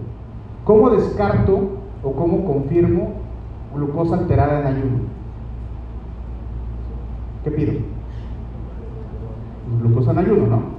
¿Cómo descarto o cómo corroboro intolerancia a la glucosa? Con una curva. Entonces, por favor apunten ahorita. ¿sí? En cualquier escenario, para iniciar el abordaje tanto de prediabetes como de diabetes, ¿cuál es el primer estudio que van a pedir? Glucosa plasmática en ayuno, por favor pongan, ¿sí? Y más en el contexto de prediabetes. Y vean, la recomendación es fuerte, ¿no? O sea, esta parte la GPC sí la tomó textualmente, y dice, bueno, Necesitamos evaluar en primer nivel quienes están en riesgo de tener prediabetes. Prediabetes son dos alteraciones nada más, ¿no? O sea, intolerancia a la glucosa es uno. O sea, intolerancia a la glucosa es aquel paciente que puede tener glucosas en ayunos normales. ¿Sí? O sea, el clásico paciente. Tienen un paciente, hombre, con IMC de 36, con hipertensión, con ácido úrico de 8, que le toman una glucosa plasmática en ayuno y tiene 80. ¿Ya ve, doctor? ¿Estoy bien sano? Usted dice que estoy mal, estoy bien feliz. Le tomamos una, eh, curva, le hacemos una curva, y en la curva a las dos horas sale con 160. ¿Eso qué es? Intolerancia a la glucosa. ¿sí? O sea que le dice, sí, sí estás sano, estás bien, mientras, mientras no comas. Porque cuando comes, o sea, cuando te someto al reto de 75 gramos de glucosa, ya tu, tu páncreas ya no alcanza a satisfacer las necesidades y la glucosa se te va a 160. ¿Cuánto es lo normal dijimos? Menos de 140. Entonces, eso es intolerancia a la glucosa. Aquel paciente que lo someto al reto de 75 gramos de glucosa oral y la glucosa se encuentra entre 140 hasta menos de 200. Y alteración de la glucosa plasmática en ayuno, pues el nombre lo dice por sí mismo, ¿no? Sea, es aquel paciente que en ayuno la glucosa está entre 100 a 125. Cualquiera de estas dos es prediabetes. Sí, o sea, no necesita cumplir las dos. Sí, o sea, eso es prediabetes. Por lo tanto, primer estudio que voy a solicitar en el abordaje es glucosa plasmática en ayuno. Necesito ver de dónde parto. ¿Sí? Luego dice, se recomienda utilizar la hemoglobina glucosilada para confirmar el diagnóstico de diabetes en pacientes que dieron positivo en alguna prueba de tamizaje y que presenten una glucemia plasmática en ayunas entre 100 a 125. ¿Sale? De nuevo, ¿qué es el primer estudio que voy a pedir? Glucosa plasmática en ayunas. ¿sí? Porque luego nos confundimos un poco. Porque nos habla tanto la nueva guía de hemoglobina glucosilada, ¿sí? que luego a todo queremos ponerle hemoglobina glucosilada. Paso número uno, por eso les digo, apunten, paso número uno, glucosa plasmática en ayuno. Y ya dependiendo de eso, voy a ver hacia dónde me voy. Porque luego, se recomienda usar la curva de tolerancia a la glucosa oral en pacientes con glucemia plasmática en ayuno entre 100 a 125 y que muestre preferencia por esta prueba, un valor mayor a 200 a las 2 horas, confirma el diagnóstico. ¿Cuál es el estándar de oro para diabetes? El estándar de oro para diabetes es la prueba de tolerancia oral a la glucosa. Es el estándar de oro. Si o sea, la hemoglobina glucosilada, el desempeño diagnóstico se compara con la curva. La glucosa en ayuno se compara con la curva. Actualmente se considera que el estándar de oro para diabetes pues es la curva de tolerancia a la glucosa oral. El resto se ha comparado el desempeño diagnóstico con esta prueba. Por eso dice, bueno, punto de buena práctica. La hemoglobina es un mejor estudio para descartar la presencia de diabetes y la curva de tolerancia a la glucosa para corroborar el diagnóstico. Por lo tanto, si me dice, a ver, ¿qué prueba le solicitarías para establecer el diagnóstico de diabetes? Y viene hemoglobina glucosilada y curva. ¿Cuál es el mejor estudio? Curva, porque, porque es el estándar de oro. ¿sí? Y lo vuelve a decir la nueva GPC. A pesar de que antes nos dice, a todos pídeles hemoglobina glucosilada. Pero hay cosas que no se pueden negar. O sea, uno, debo de entender que el estándar de oro es la curva. Sí, debo de entender que todos los demás estudios se comparan con la curva. Debo de entender que la hemoglobina glucosilada no la voy a poder solicitar en adolescentes porque no está validada en adolescentes. ¿sí? Que también si el paciente tiene anemia tampoco me va a ayudar mucho. Que si el paciente tiene una hemoglobinopatía, pues tampoco voy a, voy a poder verla. Que si el paciente lo transfundieron, pues tampoco voy a poder solicitar la hemoglobina glucosilada. ¿sí? Porque todo eso modifica el valor de la hemoglobina glucosilada. Sea, hay ciertas cosas que, que, tienen, que me impiden, pues, tener esto, ¿no? Ah, bueno, igual. Hemoglobina glucosilada presenta varias ventajas. Poder realizarla a cualquier hora del día. Evita el problema de variabilidad es mejor predictor de riesgos cardiovasculares comparado con la glucosa plasmática en ayuno y la curva de tolerancia, siempre y cuando la prueba esté estandarizada de acuerdo al estándar internacional, que en México tenemos un laboratorio. Está en DF nada más. O sea, de todo el país, o sea, de todos nuestros 32 estados, nada más tenemos un laboratorio que cumple con la certificación de la NGSP y está en el DF. Se recomienda utilizar la curva cuando exista una sospecha fuerte de diabetes complicaciones microvasculares, síntomas y existan glucemias basales normales. ¿Sale? Bueno, es el algoritmo, ¿no? Pide glucosa en ayuno, curva o hemoglobina glucosilada. Ahora, ¿qué hay de diferente con la previa, que repito, todavía está ahí en el sistema? La previa dice, ¿sabes qué? Nos hagamos patos, tenemos una población en la que tal vez el ejercicio, curiosamente, aunque en, la, aunque en las encuestas, si le preguntan a un mexicano, ¿cuál es tu pasatiempo? Todos decimos hacer ejercicio y leer, ¿no? Y curiosamente somos de los países que menos leemos, que tenemos mayor obesidad, ¿no? Entonces, sabemos que somos gordos y mentirosos. Entonces, la, GPC previa decía, mira, ya nos conocemos, ¿sí? O sea, diagnostica prediabetes y déjales metformina. Es lo mejor que vas a poder hacer por tu paciente. ¿Sí? igual que las guías internacionales. Y hay muchos estudios que dicen a favor. ¿no? Metformina, vean, dejarles metformina previene diabetes, sí, sí previene. Por eso, diagnostiquen prediabetes, déjenles metformina. O sea, hay muchas bibliografías, no sé. ¿Por qué los canadienses son así? Vean, ese es el algoritmo de la Task Force del Colegio Americano de Endocrinólogos Clínicos, que repito, pues básicamente ha sido la respuesta en los últimos cinco nacionales. ¿Qué tanto puede cambiar en este nacional? Por la experiencia que tenemos en años previos, cuando hay puntos controvertidos a esas preguntas, o ha, o ha habido dos maneras, ¿no? que les digan, de acuerdo a la GPC que es, ¿sí? o que desaparezcan. ¿Por qué? Porque son controvertidas y porque precisamente el grupo que hace el ENAR en la mayoría de las veces no es el mismo que hace la GPC. Entonces, cuando hay ciertas controversias, sí las cambian. ¿Qué dice la, la Task Force? Dice, ok, tienes prediabetes. Indudablemente, ¿qué es lo que mejor va a modificar el pronóstico? Dieta y ejercicio. O sea, entre dieta y ejercicio y metformina, ¿qué es lo que más les va a ayudar? Dieta y ejercicio. Sí, o sea, ahí no hay duda. Es el que va a tener mayor efecto. Por lo tanto, a todos, déjales modificaciones al estilo de vida, incluyendo medicamentos para perder peso. Ahora, ¿qué medicamentos para perder peso hay en Estados Unidos ya aprobados? Pues tenemos el Orlistat, fentermina topiramato, bupropión. Bupropión pierden peso, acuérdense, pero solamente en los que no han fumado. En los que no han fumado. Bupropión es, es muy interesante el bupropión. ¿Qué es el bupropión? Antidepresivo, muy bien, antidepresivo. Y curiosamente es de los antidepresivos que son de primera línea para hombres en edad reproductiva. Porque son de los antidepresivos que no se asocian a disfunción eréctil. Por favor, doctor, si tiene un paciente hombre en edad reproductiva, no le dejen fluoxetina, no le dejen metaflaxina, ¿sí? déjenle Se les va a agradecer. Les va a llevar regalo cada consulta. Precisamente por eso. ¿sí? Y aparte, cuando se juntó con eh, naxtresona, también les ayuda a bajar de peso, ¿no? O sea, es una terapia asociada a pérdida de peso. entonces, déjale, déjale, un medicamento para pérdida de peso y luego vean, ok, ¿tienes hiperglucemia? Sí, o sea, tienes prediabetes, déjale un medicamento, déjale metformina. ¿sí? Le puedes dejar a carbosa. ¿Cuál es el problema con la carbosa? También las flatulencias. Es el principal problema, entonces déjale metformina Ahora, las dionas siempre las van a ver en amarillo, porque actualmente ya nada más hay dos, ¿no? Que es la pioglitazona y la rosiglitazona. En Europa ya no hay ninguna. El problema de la pioglitazona, ¿cuál es?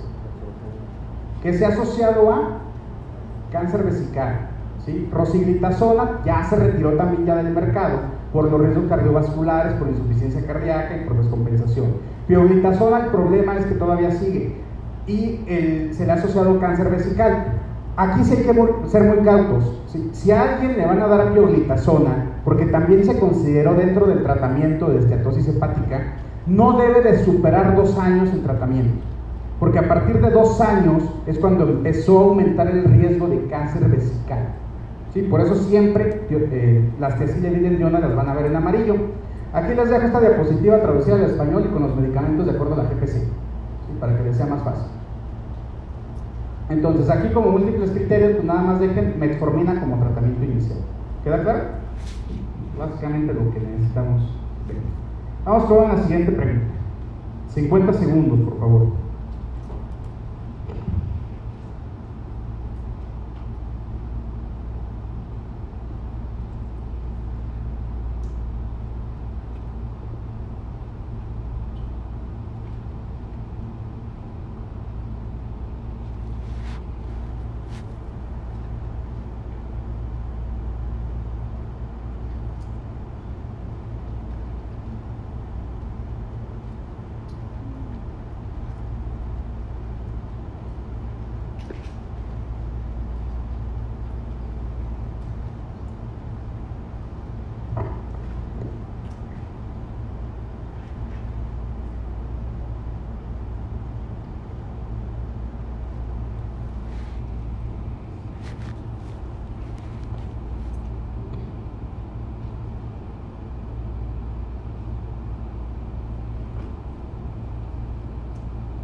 Me voy a regresar acá a las recomendaciones de la guía. La guía nueva. Luego dice, mm, se recomienda utilizar curva cuando existe fuerte sospecha. Se recomienda usar curva cuando el paciente está entre 100 a 125. Ah, se recomienda utilizar hemoglobina glucosilada para confirmar el diagnóstico de diabetes en pacientes que dieron positivo en alguna prueba de tamizaje o que presenten glucosa plasmática. ¿no? Entonces, básicamente estoy entre dos. ¿sí? El problema es que las dos las menciona la nueva guía y las previas. Ahora, pero me pregunta, ¿cuál es el mejor estudio? ¿Cuál será el mejor estudio de estos dos? Vamos a ver los porcentajes. Sí, 95%. Sí, ahí está. ¿Por qué? Porque es el estándar de oro. Porque si bien este paciente tiene diabetes, con lo que nos describe el caso, ¿tiene diabetes? No, tiene prediabetes. ¿sí? Y las dos guías coinciden. ¿Sí? O sea, tienes un paciente que tiene glucosa plasmática en ayuno alterada, ¿cuál es el siguiente paso? Ver que no tenga diabetes. ¿sí? O sea, porque puede ser el porcentaje de pacientes, hay un porcentaje importante de pacientes que en la glucosa en ayuno no cumplen con el criterio de diabetes, pero que cuando le realizamos la prueba de, tolerancia oral a la glucosa, ahí sí me cumplen el criterio. ¿sí? Entonces tiene diabetes. Ahora, ¿qué diferencia hay, por ejemplo, con este caso clínico al que vimos anteriormente? Voy a regresar.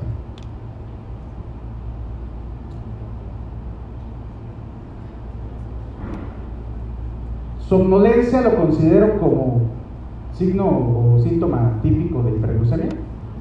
No. ¿Cuáles son entonces los signos o síntomas que considero típicos de hiperglucemia?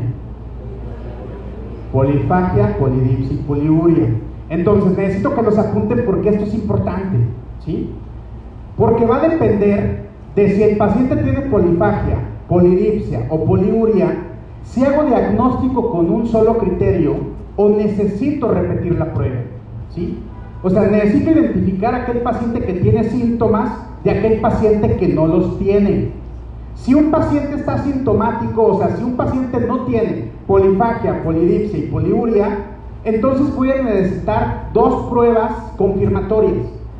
Pero si el paciente tiene polifagia, polidipsia y poliuria, con una prueba que me salga alterada, hago diagnóstico de diabetes. ¿Queda claro? Entonces, cuando estoy leyendo el caso clínico en el nacional, necesito identificar si tiene, si tiene esos tres síntomas o no. ¿sí? Porque si tiene esos tres síntomas, con un solo criterio ya hago diagnóstico. Si no tiene esos síntomas, entonces necesitaré repetir la prueba para poder ver si efectivamente tiene diabetes. Que eso es lo que me dicen los criterios. En ausencia de hiperglucemia inequívoca, los resultados deben ser confirmados repitiendo la prueba. ¿sí? Por eso es importante, por eso necesito ponerlo en un post. Si el paciente tiene polifagia, polidipsia y poliuria, con un solo resultado alterado hago diagnóstico. Pero si no tiene, o sea, si no tiene esos síntomas, ¿ya? ausencia de hiperglucemia inequívoca, entonces voy a tener que repetir la prueba. ¿Queda claro? Porque no está bien que les esté diciendo a las personas que tienen diabetes y no la tienen. ¿Sí? O sea, ¿qué pasa cuando ustedes le dicen a un paciente que tiene diabetes? Se, asusta, se libera cortisol, sí, le sube más la glucosa, ¿no? Ya no les escucha nada, o sea, ellos ya ustedes nada más les dicen, ¿sabes que tienes diabetes? Y ellos dicen, ya me voy a enfermar del riñón y me van a amputar la pata. ¿Sí? Y me voy a quedar ciego. ¿Sí? Ya mejor lleva mi vida, ¿no? O sea, el problema es que eso, ¿no? Entonces no podemos estarles diciendo a las personas que tienen diabetes cuando en general pueden tener otra alteración. Por eso es, es, muy importante estas alteraciones, ¿no? Ahora, vean los criterios 126 Luego aquí está el asterisco, aquí está el asterisco, ¿no? O sea, necesitas tener síntomas y eso. O curva mayor a 200 o hemoglobina glucosilada que debe de ser realizada en un laboratorio que use un método certificado por la NGSP. ¿Sí? Entren a la página, de hecho quita la diapositiva por tiempo, pero NGSP, entran a la página y se van a... Ahí vienen todos los países, pongan México y vienen laboratorio. El, o en pacientes que tengan síntomas y tengan incluso más de, más de 200. ¿Qué otros escenarios hacen diagnóstico de diabetes? Estados hiperosmolares o cetoacidosis diabética, ahí no hay duda. ¿sí? O sea, si el paciente tiene estado hiperosmolar hiperglucémico, tiene cetoacidosis diabética, el paciente ya es diabético. Diagnóstico, pues bueno, es eso, ¿no? no se recomienda utilizar para el tamizaje. Esto es muy interesante. La hemoglobina glucosilada, su desempeño, como ya veíamos eh, incluso en la nueva guía, la nueva guía, ¿sí? Él dice, ok, es muy buena para descartar diabetes, ¿no? Pero no para confirmarla. Sí, o sea, su sensibilidad es baja. Y en prediabetes es peor. O sea, en prediabetes el, el, valor, el desempeño diagnóstico de la hemoglobina glucosilada todavía es peor. Por lo tanto, prediabetes son dos condiciones. Glucosa plasmática en ayuno alterada e intolerancia a la glucosa. En el mismo nombre viene la prueba diagnóstica. ¿Sí? ¿Cómo diagnostico glucosa plasmática en ayuno alterada? Con una glucosa en ayuno. ¿sí? Es el estándar de oro. ¿Por qué? Porque eso es. ¿Cómo diagnostico intolerancia a la glucosa con la curva? Prediabetes y hemoglobina glucosilada no se llevan muy bien. Por ejemplo, un paciente puede tener glucosa plasmática en ayuno alterada, ¿sí? aunque tenga 5.5 de hemoglobina glucosilada. O puedes tener un paciente que de manera en ayuno está normal, en 80, 90, pero que durante la curva tenga glucosas de 160 y la hemoglobina glucosilada está en 5.3. Sí, o sea, en prediabetes el, el, desempeño diagnóstico de la hemoglobina glucosilada no es tan bueno. Por eso no es un estudio que se recomiende específicamente para, este, para, esta patología, ¿no? Y es lo que nos describe la guía. Ahora, interesante, ¿qué nos dice la ADA? Los estudios nos han enseñado que la glucosa plasmática en ayuno y la postprandial pueden ser usadas para diagnóstico de diabetes. La concordancia entre las dos e incluso con hemoglobina glucosilada es imperfecta. Comparado con la glucosa plasmática en ayuno y la hemoglobina glucosilada, la curva diagnostica a más personas con prediabetes y diabetes. Por eso es considerado el estándar de oro. Si me preguntan el mejor método diagnóstico para diabetes o prediabetes, es la curva. ¿Sale? Ahora, ¿por qué, ¿por qué el problema? ¿Por qué no se estandariza tanto? O sea, ¿por qué no dicen, bueno, todos hacen?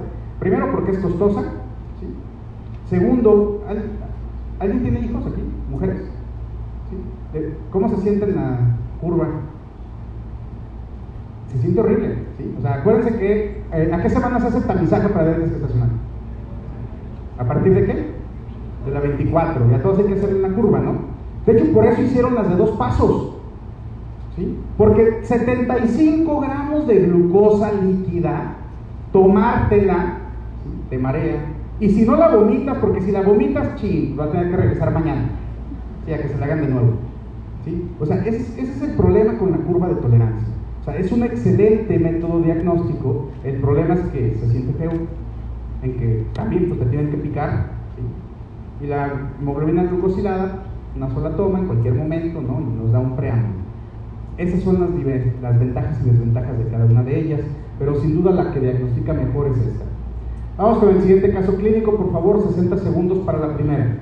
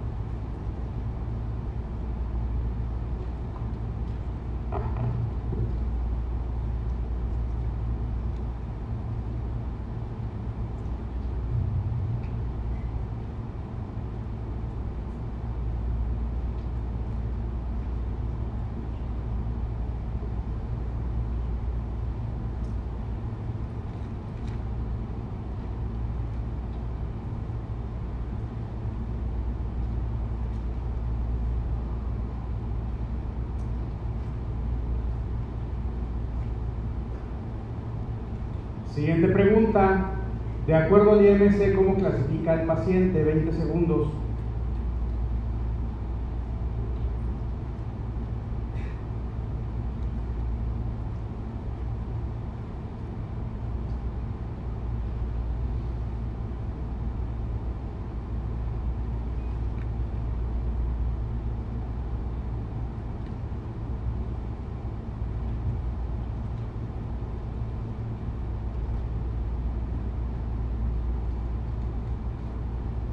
¿Qué estudio solicitaría a continuación? 30 segundos.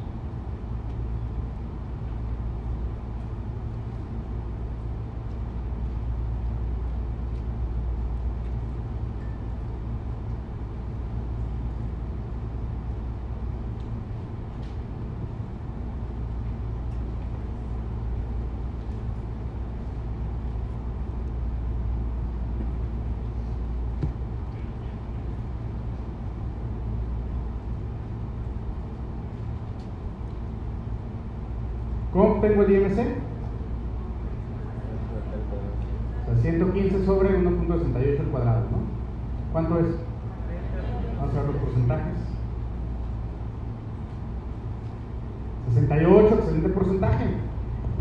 De acuerdo al IMC, ¿cómo clasifica al paciente? Vamos a ver los porcentajes. 66, dos se arrepintieron. Tienen un paciente de 30 años tiene astenia, dinamia, como nada. ¿Qué es lo que se observa aquí en la? Acatosis nigricans. ¿Es eso o que no se ha bañado? No sé. Pongamos que tiene acatosis nigricans. El paciente refiere que ha ganado peso, que algunas veces no se levanta a orinar, pero es menos dos veces por mes. ¿Tiene síntomas típicos? Pues no, ¿verdad? O sea, síntomas típicos dijimos polifagia, polidipsia, poliuria. Ah, ¿Qué estudio solicitaría a continuación? Primero vamos a ver cómo está, de dónde partimos, vamos a ver los porcentajes. 81%. Ahora, ¿por qué no pedimos directamente curva de tolerancia a la glucosa? ¿Qué pasa si este paciente tiene 210? ¿Qué pasa si ese paciente tiene 180? ¿Qué pasa si un paciente con 210 de glucosa lo mandamos a curva?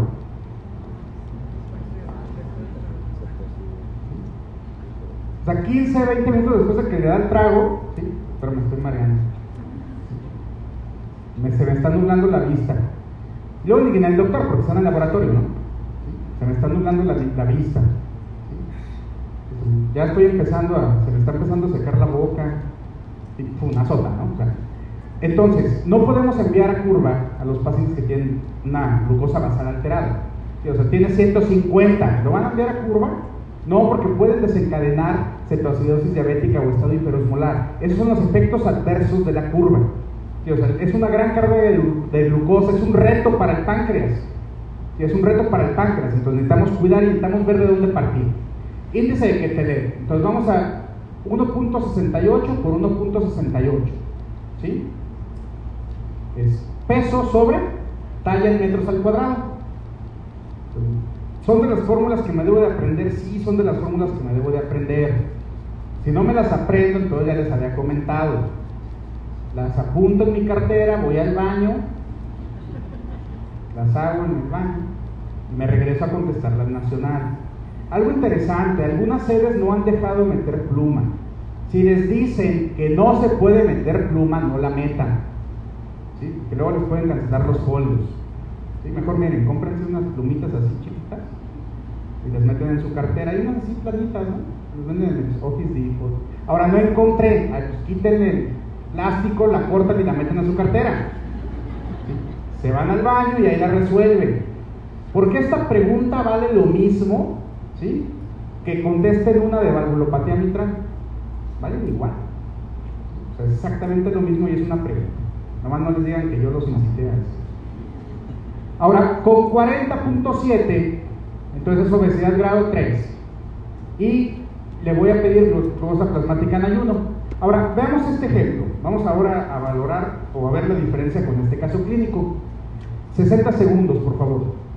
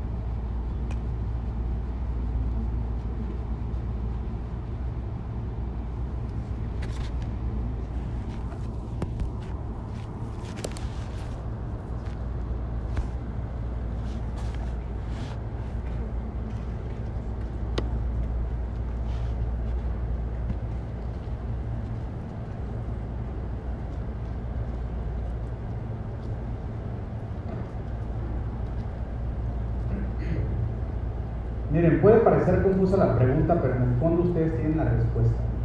Como a todo en la vida. Cuando no sepan qué hacer, pregúntenle su yo interno. El punto número uno, ¿tiene síntomas? No tiene síntomas, escuchó la canción que fue muy pegajosa. Ahora, la glucosa plasmática reportó 110. ¿Tiene diabetes? No. Pero pues, luego le platico a la comadre y la comadre, como le encanta pedir curvas, entonces dice, tú también pídete uno. Ahora, ¿qué pasa aquí? La glucosa basal está en 90, pero la glucosa a las dos horas, ¿en cuánto está? Entonces dijimos, a ver, ¿tiene síntomas? ¿Y qué habían anotado? Si no tiene síntomas, ¿qué necesitan? Dos pruebas. ¿Tienen dos pruebas? A ver, ¿tienen dos pruebas que les diagnostica diabetes? ¿Tienen dos pruebas en rango de diabetes? No. De todos los resultados, ¿cuántos resultados tienen en rango de diabetes? Uno. En alguien que no tiene síntomas. ¿Qué hago en ese escenario? Necesito que otra prueba. ¿Sí? Ahora, la pregunta es, ¿le van a pedir otra prueba? ¿Por qué? Porque no tiene síntomas y porque solo un valor salió con resultados de diabetes. Entonces la pregunta es, ¿cuál prueba le pido? ¿Le pido la misma que salió alterada o le pido otra nueva? Le debo de pedir la misma que salió alterada. ¿sí? Y si fue la curva, pues ni modo, o sea, vas a tener que sentirte de nuevo mal con otra nueva curva, pero es que es la única que salió alterada. Porque ¿qué pasa? ¿Qué probabilidad hay de que la de ayuno salga normal en este paciente? Tiene una alta probabilidad de que la de ayuno salga normal, o sea, la plasmática en ayuno fue 110 y la basal, que es en ayuno, salió en 90. Por eso se pide la que sale alterada. ¿Sí? O sea, para ver si de nuevo vuelve a salir alterada en pacientes que no tienen polifagia, polidipsia y poliuria. ¿Queda claro? Vamos a ver los porcentajes. 38%. Ahora, vamos con este caso. 60 segundos, por favor.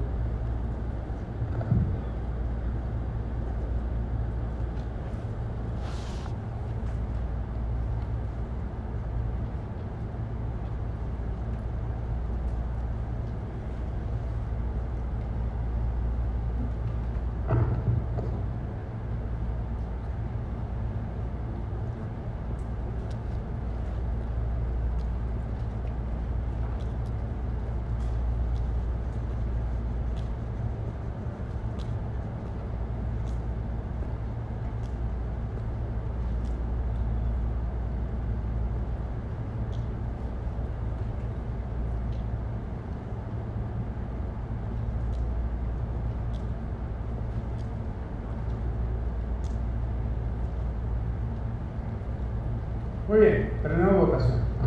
Entonces, hay dos escenarios, ¿no? Paciente, la pregunta, ¿tiene síntomas o no tiene síntomas? No tiene síntomas. ¿La glucosa plasmática está en rango de diabetes? Sí, está en rango de diabetes. Por lo tanto, aquí hay dos escenarios. Si la pregunta fuera, sí, hasta aquí, vamos quedando hasta aquí. Si la pregunta fuera, ¿cuál es el siguiente paso? ¿Qué le pedirían? Otra glucosa plasmática en ayuno. ¿Por qué este no le pediría curva? Porque en la glucosa plasmática en ayuno ya me salen rangos de diabetes. ¿Sí? O sea, tienes un paciente asintomático, pero que ya en la, glucosa plasmática en ayuno te sale rango de diabetes, ¿tienes síntomas? No. Entonces, ¿le tienes que pedir otra prueba? Sí. Pero ya una te dio, pues pídele la misma. ¿Sí? Porque si vuelve a salir alterada la glucosa en ayuno, ¿qué le dices? que tiene diabetes. Ahora, esa no fue la pregunta porque la metiche la comadre, en lugar de pedirle una glucosa en ayuno, le pidió una curva. Tengo una prueba en rango de diabetes. ¿La curva cómo salió? También en rango de diabetes. ¿A este paciente qué le dicen? A este paciente sí le digo que tiene diabetes. Vamos a ver los porcentajes.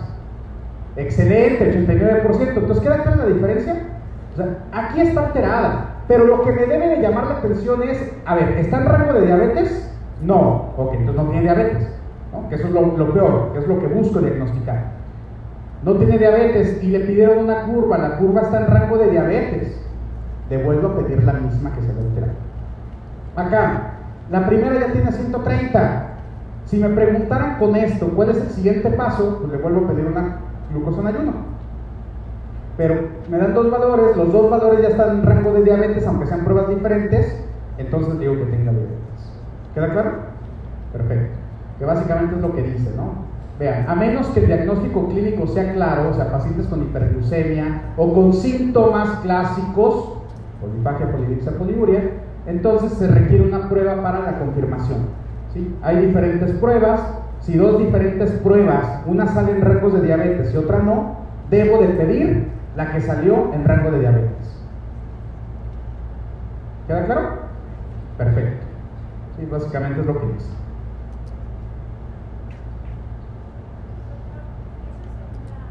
Según nada.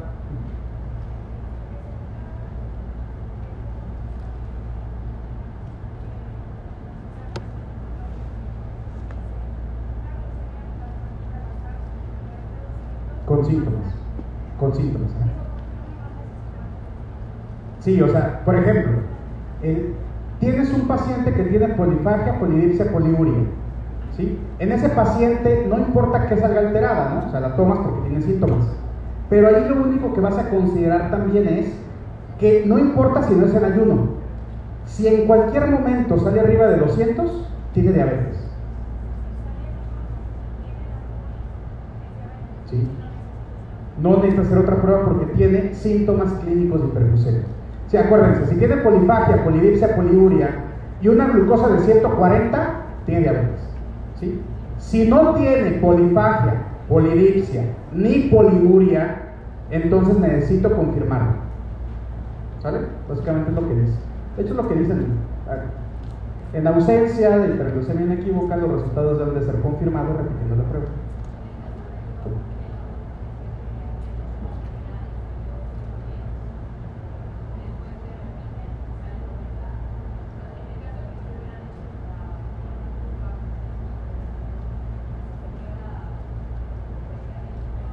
No, acuérdense, a ver, ¿qué pasa si glucosa plasmática en ayuno no está normal, pero tampoco tiene diabetes?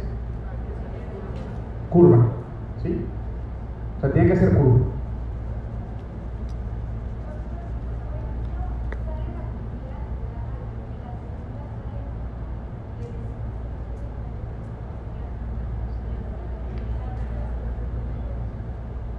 Si este paciente por ejemplo, este paciente salió en, glucosa en ayuno 110, la basal 90 y la curva en 160.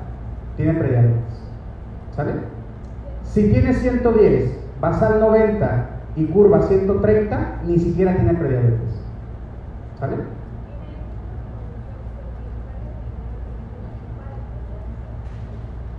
En esto.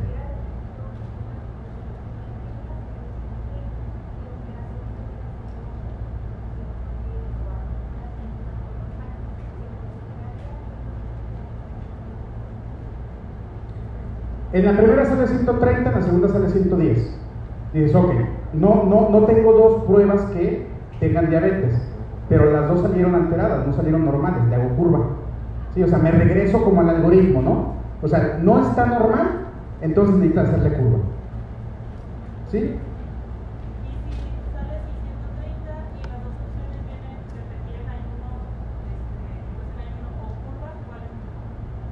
Si ya tiene 130, entonces este paciente le solicitaría nueva curva, nueva glucosa ayuno.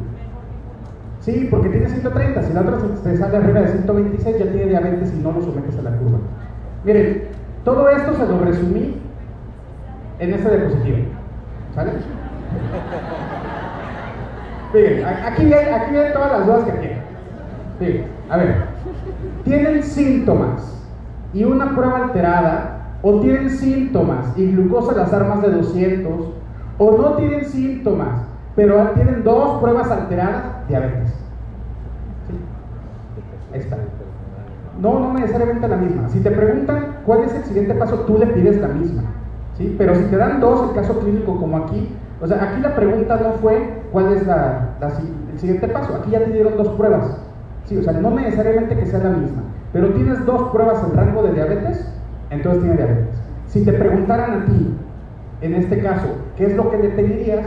Entonces le pides otra glucosa en ayuno porque ya tiene diabetes, ¿sale? Entonces ahí está. Ahora, si tiene cetoacidosis o estado hiperosmolar, ¿qué tienen? Diabetes. ¿Qué pasa si tienen síntomas, pero la glucosa en ayuno no, no me salió con diabetes? O sea, ese paciente tiene alta sospecha de diabetes, ¿no? Ah, entonces, si tiene de 100 a 125, pues le hago curva. Si tiene menos de 100, pero tiene alta sospecha, por ejemplo, tiene acantosis nígrica, son síntomas, pues le mando a hacer curva, aunque en ayuno me haya salido normal.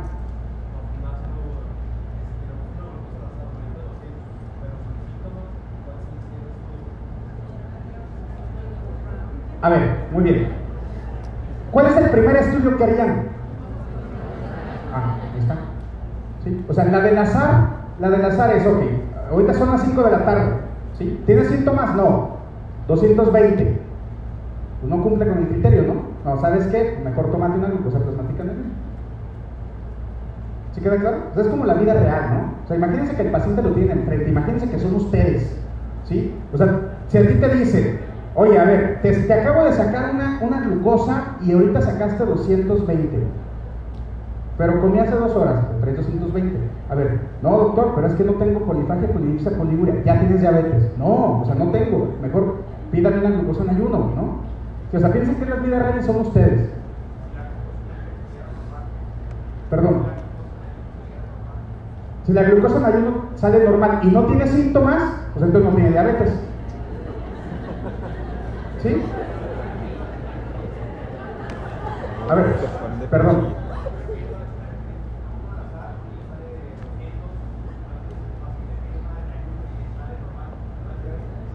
Acuérdate que, el riesgo depende de si tiene síntomas o no. O sea, si tiene síntomas y sale más de 200 al azar, es diabetes. Si no tiene síntomas y sale más de 200, pide una glucosa en ayuno. Si la glucosa en ayuno sale normal, como no tiene síntomas, entonces no tiene diabetes.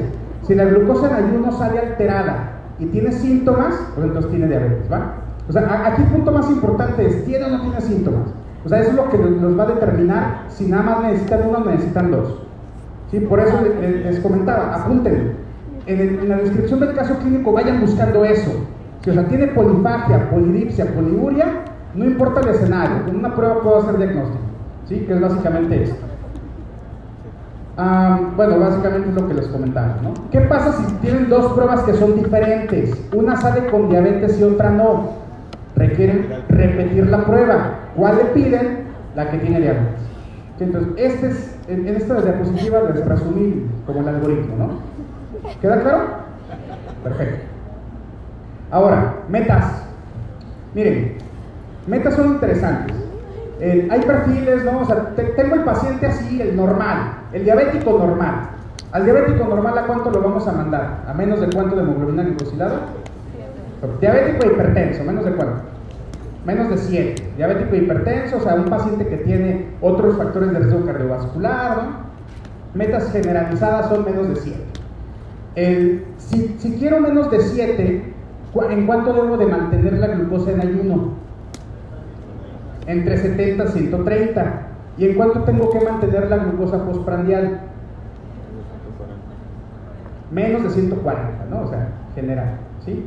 El, pero, o sea, ahí no, hay un problema, ¿no? O sea, básicamente son las recomendaciones que generalmente se tienen. 70 130, puedo mantener a 140, incluso la, ADA en algunos escenarios marca hasta, marca hasta 160.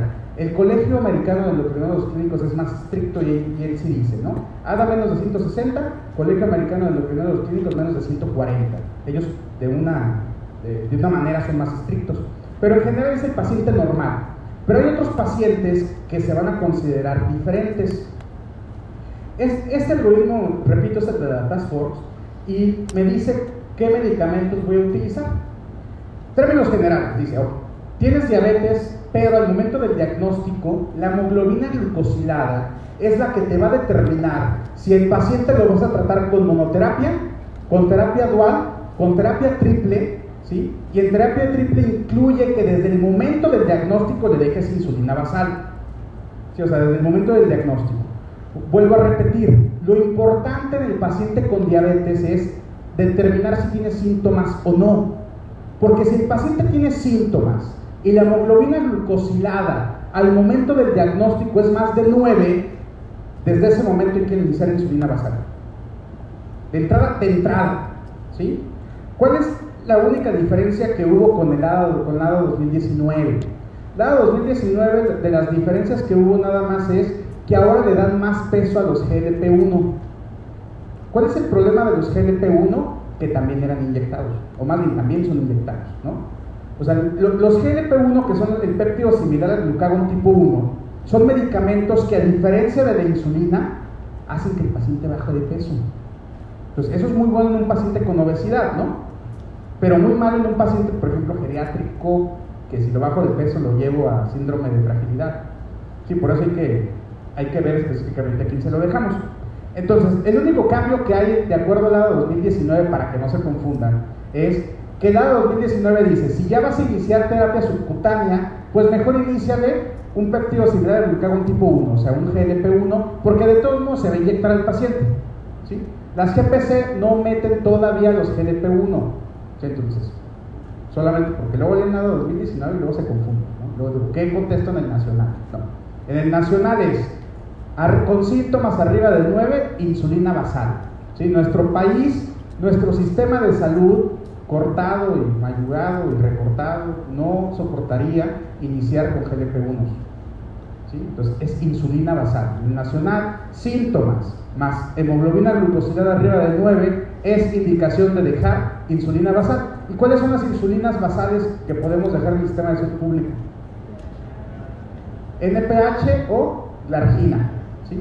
El ISTE creo que sí tiene de temir, aunque ya ahorita está en quiebra, ya no sé pero son las dos insulinas que podemos dejar de manera basal, la argina y NPH. Por lo tanto, si tiene síntomas y es arriba de 9, se les deja insulina y se le dice al paciente, vamos a iniciar con insulina, si de 3 a 6 meses te mantienes ya controlado, incluso te la podemos retirar. La meta es llevarte menos de 100. Nueva guía, nueva guía, la única diferencia que dice es, pues que si, es, que si el momento del diagnóstico el paciente con diabetes es menor a 7.5, pues nada más déjale modificaciones al estilo de vida. Así, sí, o sea, ni siquiera metformina, no, no dejes metformina, no le dejes ningún antidiabético. Si, al momento del diagnóstico tienes un paciente con diabetes menos de 7.5%, solo déjale modificaciones al estilo de vida. ¿sí? O sea, en términos generales se lo aprendan, ¿no? O sea, nacional jamás les va a ponerse a cenar. O sea, nadie en su sano juicio dejaría desprotegido un paciente con diabetes. ¿Sí? ¿Sí queda claro? Los últimos cinco años en el nacional ha sido tratamiento inicial para paciente con diabetes, metformina. ¿Sí? O sea, pongan metformina. Hay más probabilidades que la saquen bien a que si le hacen caso a la vida. ¿Queda claro? pongan metformina. Es el mejor tratamiento que podemos dejar a un paciente que diagnosticamos con diabetes. Ahora, el, de hecho, en la guía de tratamiento, que es la que yo les recomiendo que sigan, ¿sí? O sea, dicho de otra manera, no lean la nueva guía, se van a confundir mucho. La de, la de abril, si, si, ven abril 2019, brínquense. Hay una guía específica de tratamiento, ¿sí? Esa sí es interesante porque el año pasado sí preguntaron con respecto a eso, ¿no? Entonces, ¿Qué, es lo que dice nada más la guía de tratamiento? La guía de tratamiento dice, ok, a todos iniciales con metformina, si tienes un paciente con un nivel de hemoglobina mayor a 8, entonces deja de terapia doble. ¿Sí? Entonces, paciente con hemoglobina glucosilada más de 8, deja de terapia doble. No se recomienda iniciar terapia de metformina con tiazolidina por lo que comentábamos. No se recomienda iniciar terapia combinada con inhibidores de... ¿Cuál es el problema de los del péptido similar al glucagón, del cotransportador, sí, eh, perdón, de los cotransportadores sodio-glucosa. CGLT2 es, son los cotransportadores sodio-glucosa. ¿Cuál es el problema con estos? Que se han asociado a cetoacidosis diabética. Ese es el problema. Por eso no están considerados como primera línea. Por, por, su asociación tan, tan importante con cetoacidosis diabética. Por eso también la GPC dice, no se recomienda iniciar terapia con estos, ¿no? Sí, guías internacionales dicen, no inicies con esos, ¿por qué? Porque prácticamente puedes desencadenar cetocidosis. Para el nacional, entonces, ¿qué voy a contestar? Para quitarnos de broncas. ¿Qué es lo que, en resumen, qué es lo que nos dice toda esta guía? Pongan ahí, tratamiento. Primero, metformina. ¿sí? Segundo, necesito dejar terapia dual. O sea, y necesito dejar terapia dual en dos escenarios. Primer escenario es que inicié monoterapia con metformina, pasaron tres meses y no he alcanzado metas. Entonces, recuerden que tres meses es el punto de corte. Si en tres meses no llevamos a control al paciente, necesitamos agregar medicamentos. Sí, entonces, si en tres meses con metformina no llevé a metas al paciente, es el primer escenario, o al momento del diagnóstico, la hemoglobina glucosilada es mayor a 8, necesito dejar dos medicamentos. Y esos dos medicamentos son metformina más una gliptina,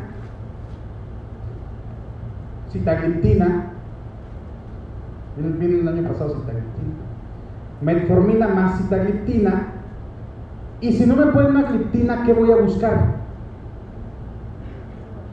Una sulfanilurea. ¿Por qué? Porque eso es lo que está en el sistema de salud público.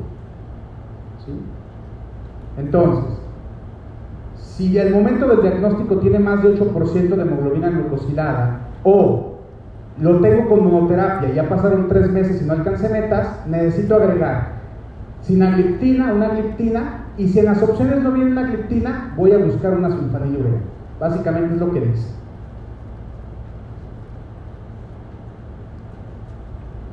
Son los medicamentos.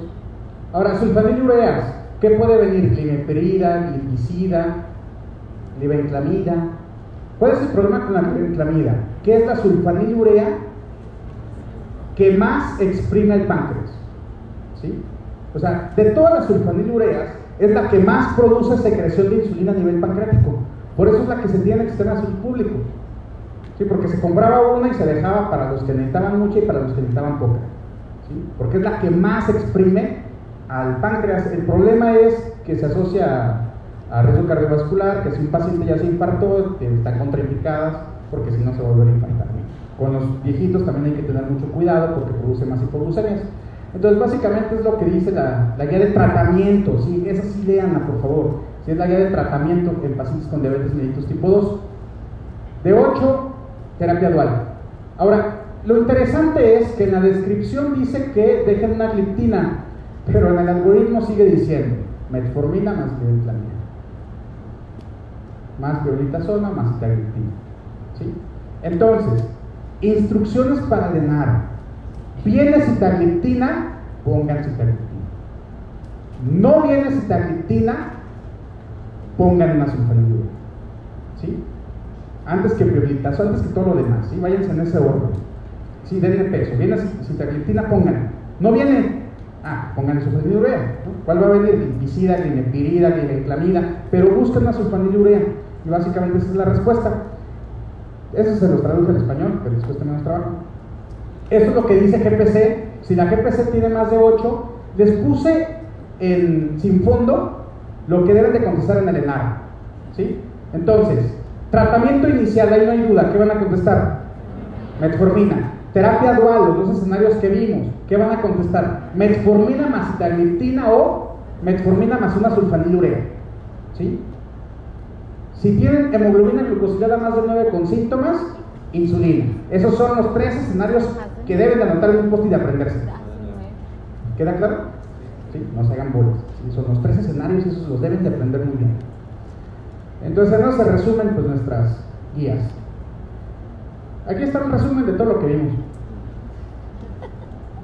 Bien, ¿por qué se los pongo así? Porque sé que a veces es más fácil, ¿no? Ya nada más darle un vistazo pues, cuando ya han leído todo. Entonces, recomendación para que puedan recordar esto. Vuelvan a repasar la presentación, vuelvan a contestar los casos clínicos. De hecho, el objetivo de que se los vuelvan a poner como interactivos para que los vuelvan a contestar es para que vuelvan a repasarlo. Y después transcriban estos que les pongo de resumen. Transcriban, les va a ayudar mucho y déjenlos pegados. ¿sí? Vuelvan a leer terminación, todavía nos vamos. Espérense. Siguiente caso. Ah, si quieren ya nos vamos, como quieran. Entonces, por favor, siguiente caso, 60 segundos.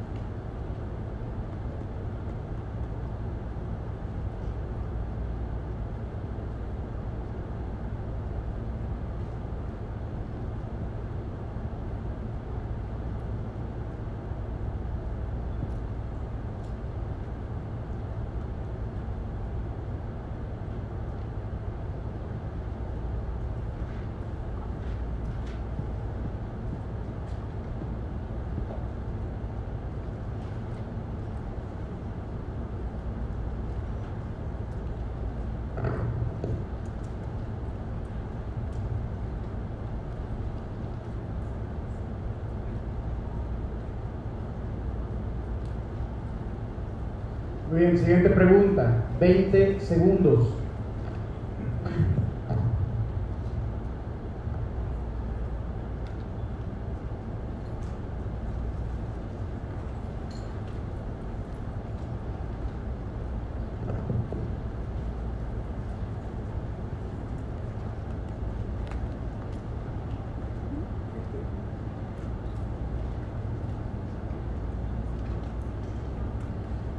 Entonces dijimos, ¿en qué nos debemos de fijar cuando estamos leyendo el caso? ¿Tiene síntomas? Tiene síntomas de polifagia, polipsia, poliuria, ¿no? Ahora, ¿cuánto tiene de hemoglobina glucosilada? ¿Están metas? Luego nos preguntan, ¿cuál es la mejor intervención? ¿Cuál será la mejor intervención en alguien que desde el momento del diagnóstico tenía 13% y que ahorita sigue con 10? Vamos a ver los porcentajes. 71%. ¿sí? Entonces, eso es lo que se debe de fijar. ¿Sí? Ok, el método del diagnóstico tiene más de 9, sí, tiene síntomas, sí, insulina basal. Ok, no le dejaron insulina basal el diagnóstico. Ahorita sigue con síntomas, está con tratamiento y tiene 10. ¿Cuál será la mejor intervención? Insulina basal. ¿Sí va quedando claro? O sea, por eso el nivel de hemoglobina glucosilada me va a ayudar, una vez que diagnostique, a determinar cuál es la mejor terapia. ¿En cuánto tiempo le vuelven a solicitar una hemoglobina glucosilada? Vamos a ver los porcentajes. 84%, ¿sí? Entonces, si no están metas, ¿cada cuándo le pido hemoglobina glucosilada? Cada tres meses, porque eso es lo que me dice si está en control o no, ¿sí? Ahora, de otra manera, si está controlado, lo recomendable es cada cuándo? Si está controlado cada seis meses, ¿sí? o al menos una vez al año, ¿no? Es lo que nos dice. Sí, pero si está en control cada seis meses, si no está en control, cada tres meses porque necesito llevarlo a control. Si en el momento del diagnóstico tiene más de nueve con síntomas, entonces es insulina basal. Si me lo ponen que no dejaron insulina basal, pero sigue con más de nueve y sigue con síntomas, la mejor intervención será insulina basal. Lo que nos dice. Siguiente caso. 60 segundos, por favor.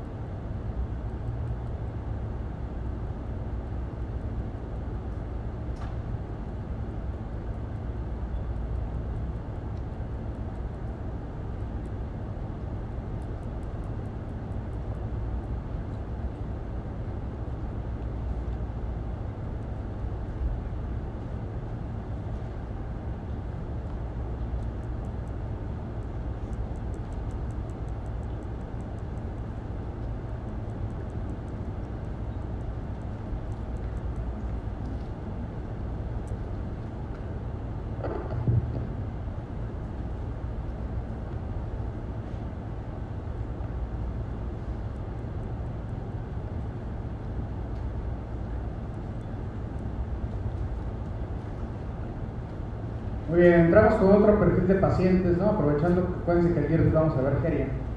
Tiene 79 años. Ahora, la pregunta más importante acerca de cuál es la mejor conducta es preguntarnos si está en metas o no. ¿Está en metas o no? Si está en metas, si está en metas, ¿necesito hacer cambios? No, vamos a ver los porcentajes. 48%, ¿sí? Entonces, esa es la parte más importante. Rosiglitazona, recuerden, no hay que dejarlo, no menos a ellos, les da cáncer de vejiga. Y luego les asusta mucho, ¿no? Porque luego dicen, a ver, ¿qué es lo que me puede dar con esta? Pues te puede dar cáncer. No, doctor, mejor que me mochen la pata, ¿no? O sea, eh, sí, sí es importante, no, no son de primera línea. Ahora, si está en control, entonces, ¿cuál es la meta para esta paciente? 30 segundos.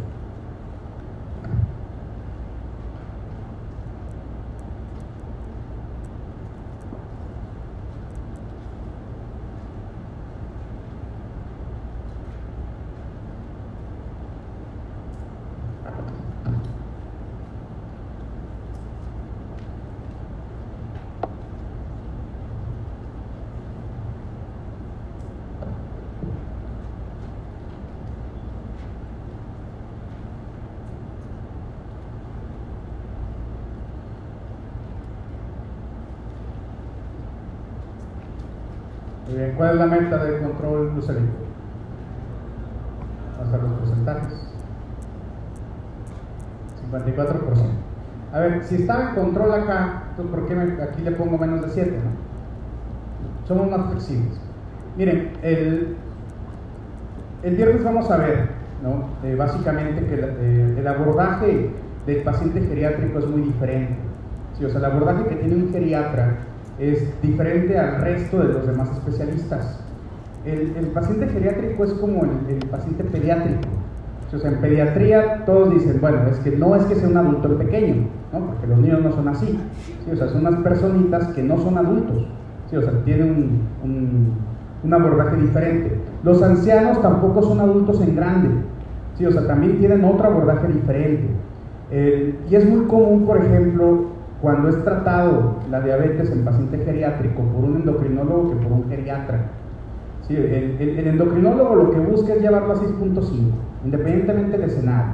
¿Por qué? Porque él entiende que entre más cercano a lo normal esté, el paciente va a tener menos, menos efectos eh, microvasculares. El geriatra entiende que ese, el ser tan estricto con ellos condiciona síndromes geriátricos que no evalúa el endocrinólogo. Sí, o sea, el, el paciente geriátrico no podemos ser tan estricto con él, porque podemos condicionar síndromes geriátricos. Los dos síndromes geriátricos que más se asocian a un paciente con diabetes que se busca ser muy estricto es síndrome de fragilidad y síndrome de caídas. O sea, el paciente geriátrico es muy dado a presentar hipoglucemias. Y yo he visto muchos pacientes que solo porque presentan hipoglucemias tienen miedo a salir. Oye, ¿por qué ya no camina? No, doctor, es que o sea, me empieza a entrar la temblorina, ¿sí? me empiezo a, a, sentir mal y siento que me voy a caer en la calle y muchos se caen. Entonces, con ellos hay que ser un poco más flexibles. El paciente geriátrico, las metas van a cambiar de acuerdo a qué otros comórbidos tengan. Por ejemplo, este paciente. Paciente se infartó, tiene hipertensión, que están metas de acuerdo a su edad, si tiene diabetes, tiene retinopatía. Entonces, en pacientes, vean, en adultos mayores con una o dos enfermedades crónicas coexistentes, estado cognitivo intacto, funcionalidad conservada, las metas son 7.5, ni siquiera 7.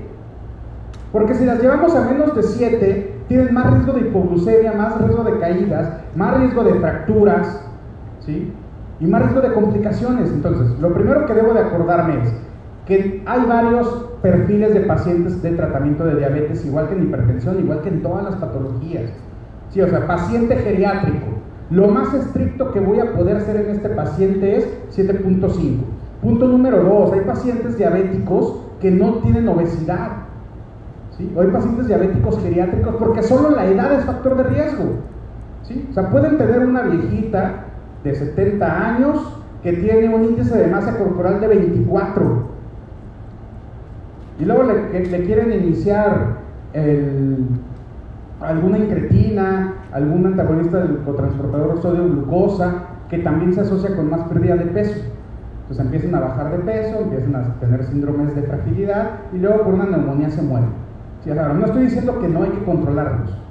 ¿sí? Lo único es que si algo nos han enseñado los estudios en nuestros grupos de pacientes geriátricos es que con ellos tenemos que ser un poco más flexibles porque tiene un alto riesgo de hipoglucemia. Un alto riesgo de hipoglucemia. Tienen sarcopenia. Incluso vean, ¿qué pasa si ya tienen tres o más enfermedades crónicas coexistentes? O dependencia funcional leve. el viernes vamos a ver también cómo va una dependencia funcional. En ellos incluso la hemoglobina glucosilada es menos de 8. ¿Por qué? Porque es peor el riesgo que el beneficio que les vamos a dar. ¿Sí?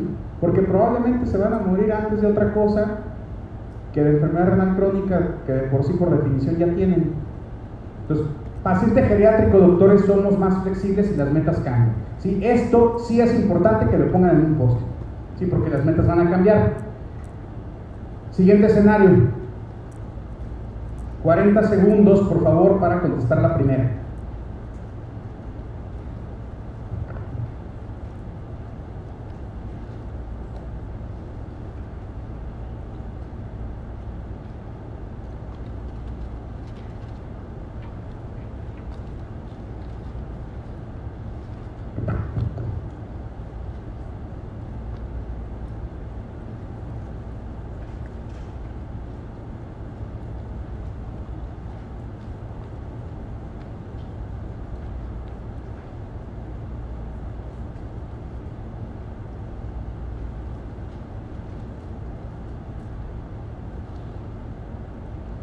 Siguiente pregunta. Vayan leyendo, 20 segundos. ¿Cuál es la meta de glucosa postprandial?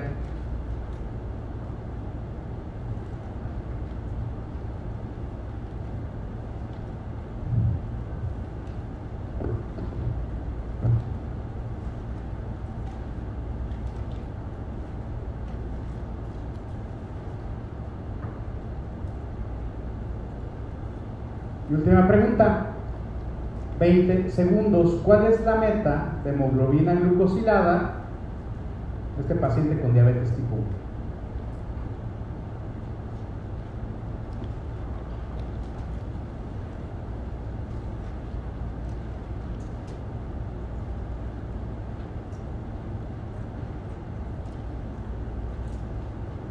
Entonces, este es el tercer perfil que necesito anotar en un post-it, porque las metas Sí, entonces, es diferente aquel paciente que a llevar a menos de 7, es diferente aquel paciente geriátrico y es diferente aquel adolescente tipo 1.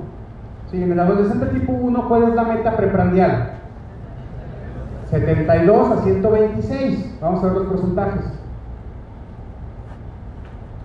¿Cuál es la meta de glucosa postprandial? menor a 180, vamos a ver los porcentajes, 35%. ¿Y cuál es la meta de hemoglobina glucosilada? Menos de 7.5, vamos a los porcentajes, 39%. Entonces, por favor, doctores, apúntenlos, ¿sí? Son las metas. Entonces, diabético tipo 1 no es igual al diabético tipo 2, no es igual al paciente geriátrico. ¿sí?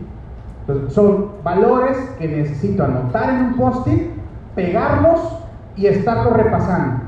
Y antes de irme al examen, cuando le vaya con mi mamá y le pida la bendición, ¿sí?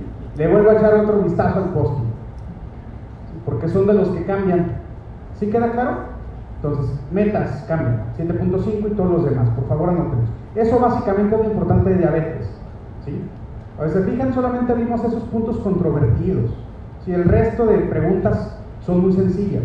Estos son los puntos controvertidos y es lo que precisamente de repente se presta, pues sí, para hacer más preguntas.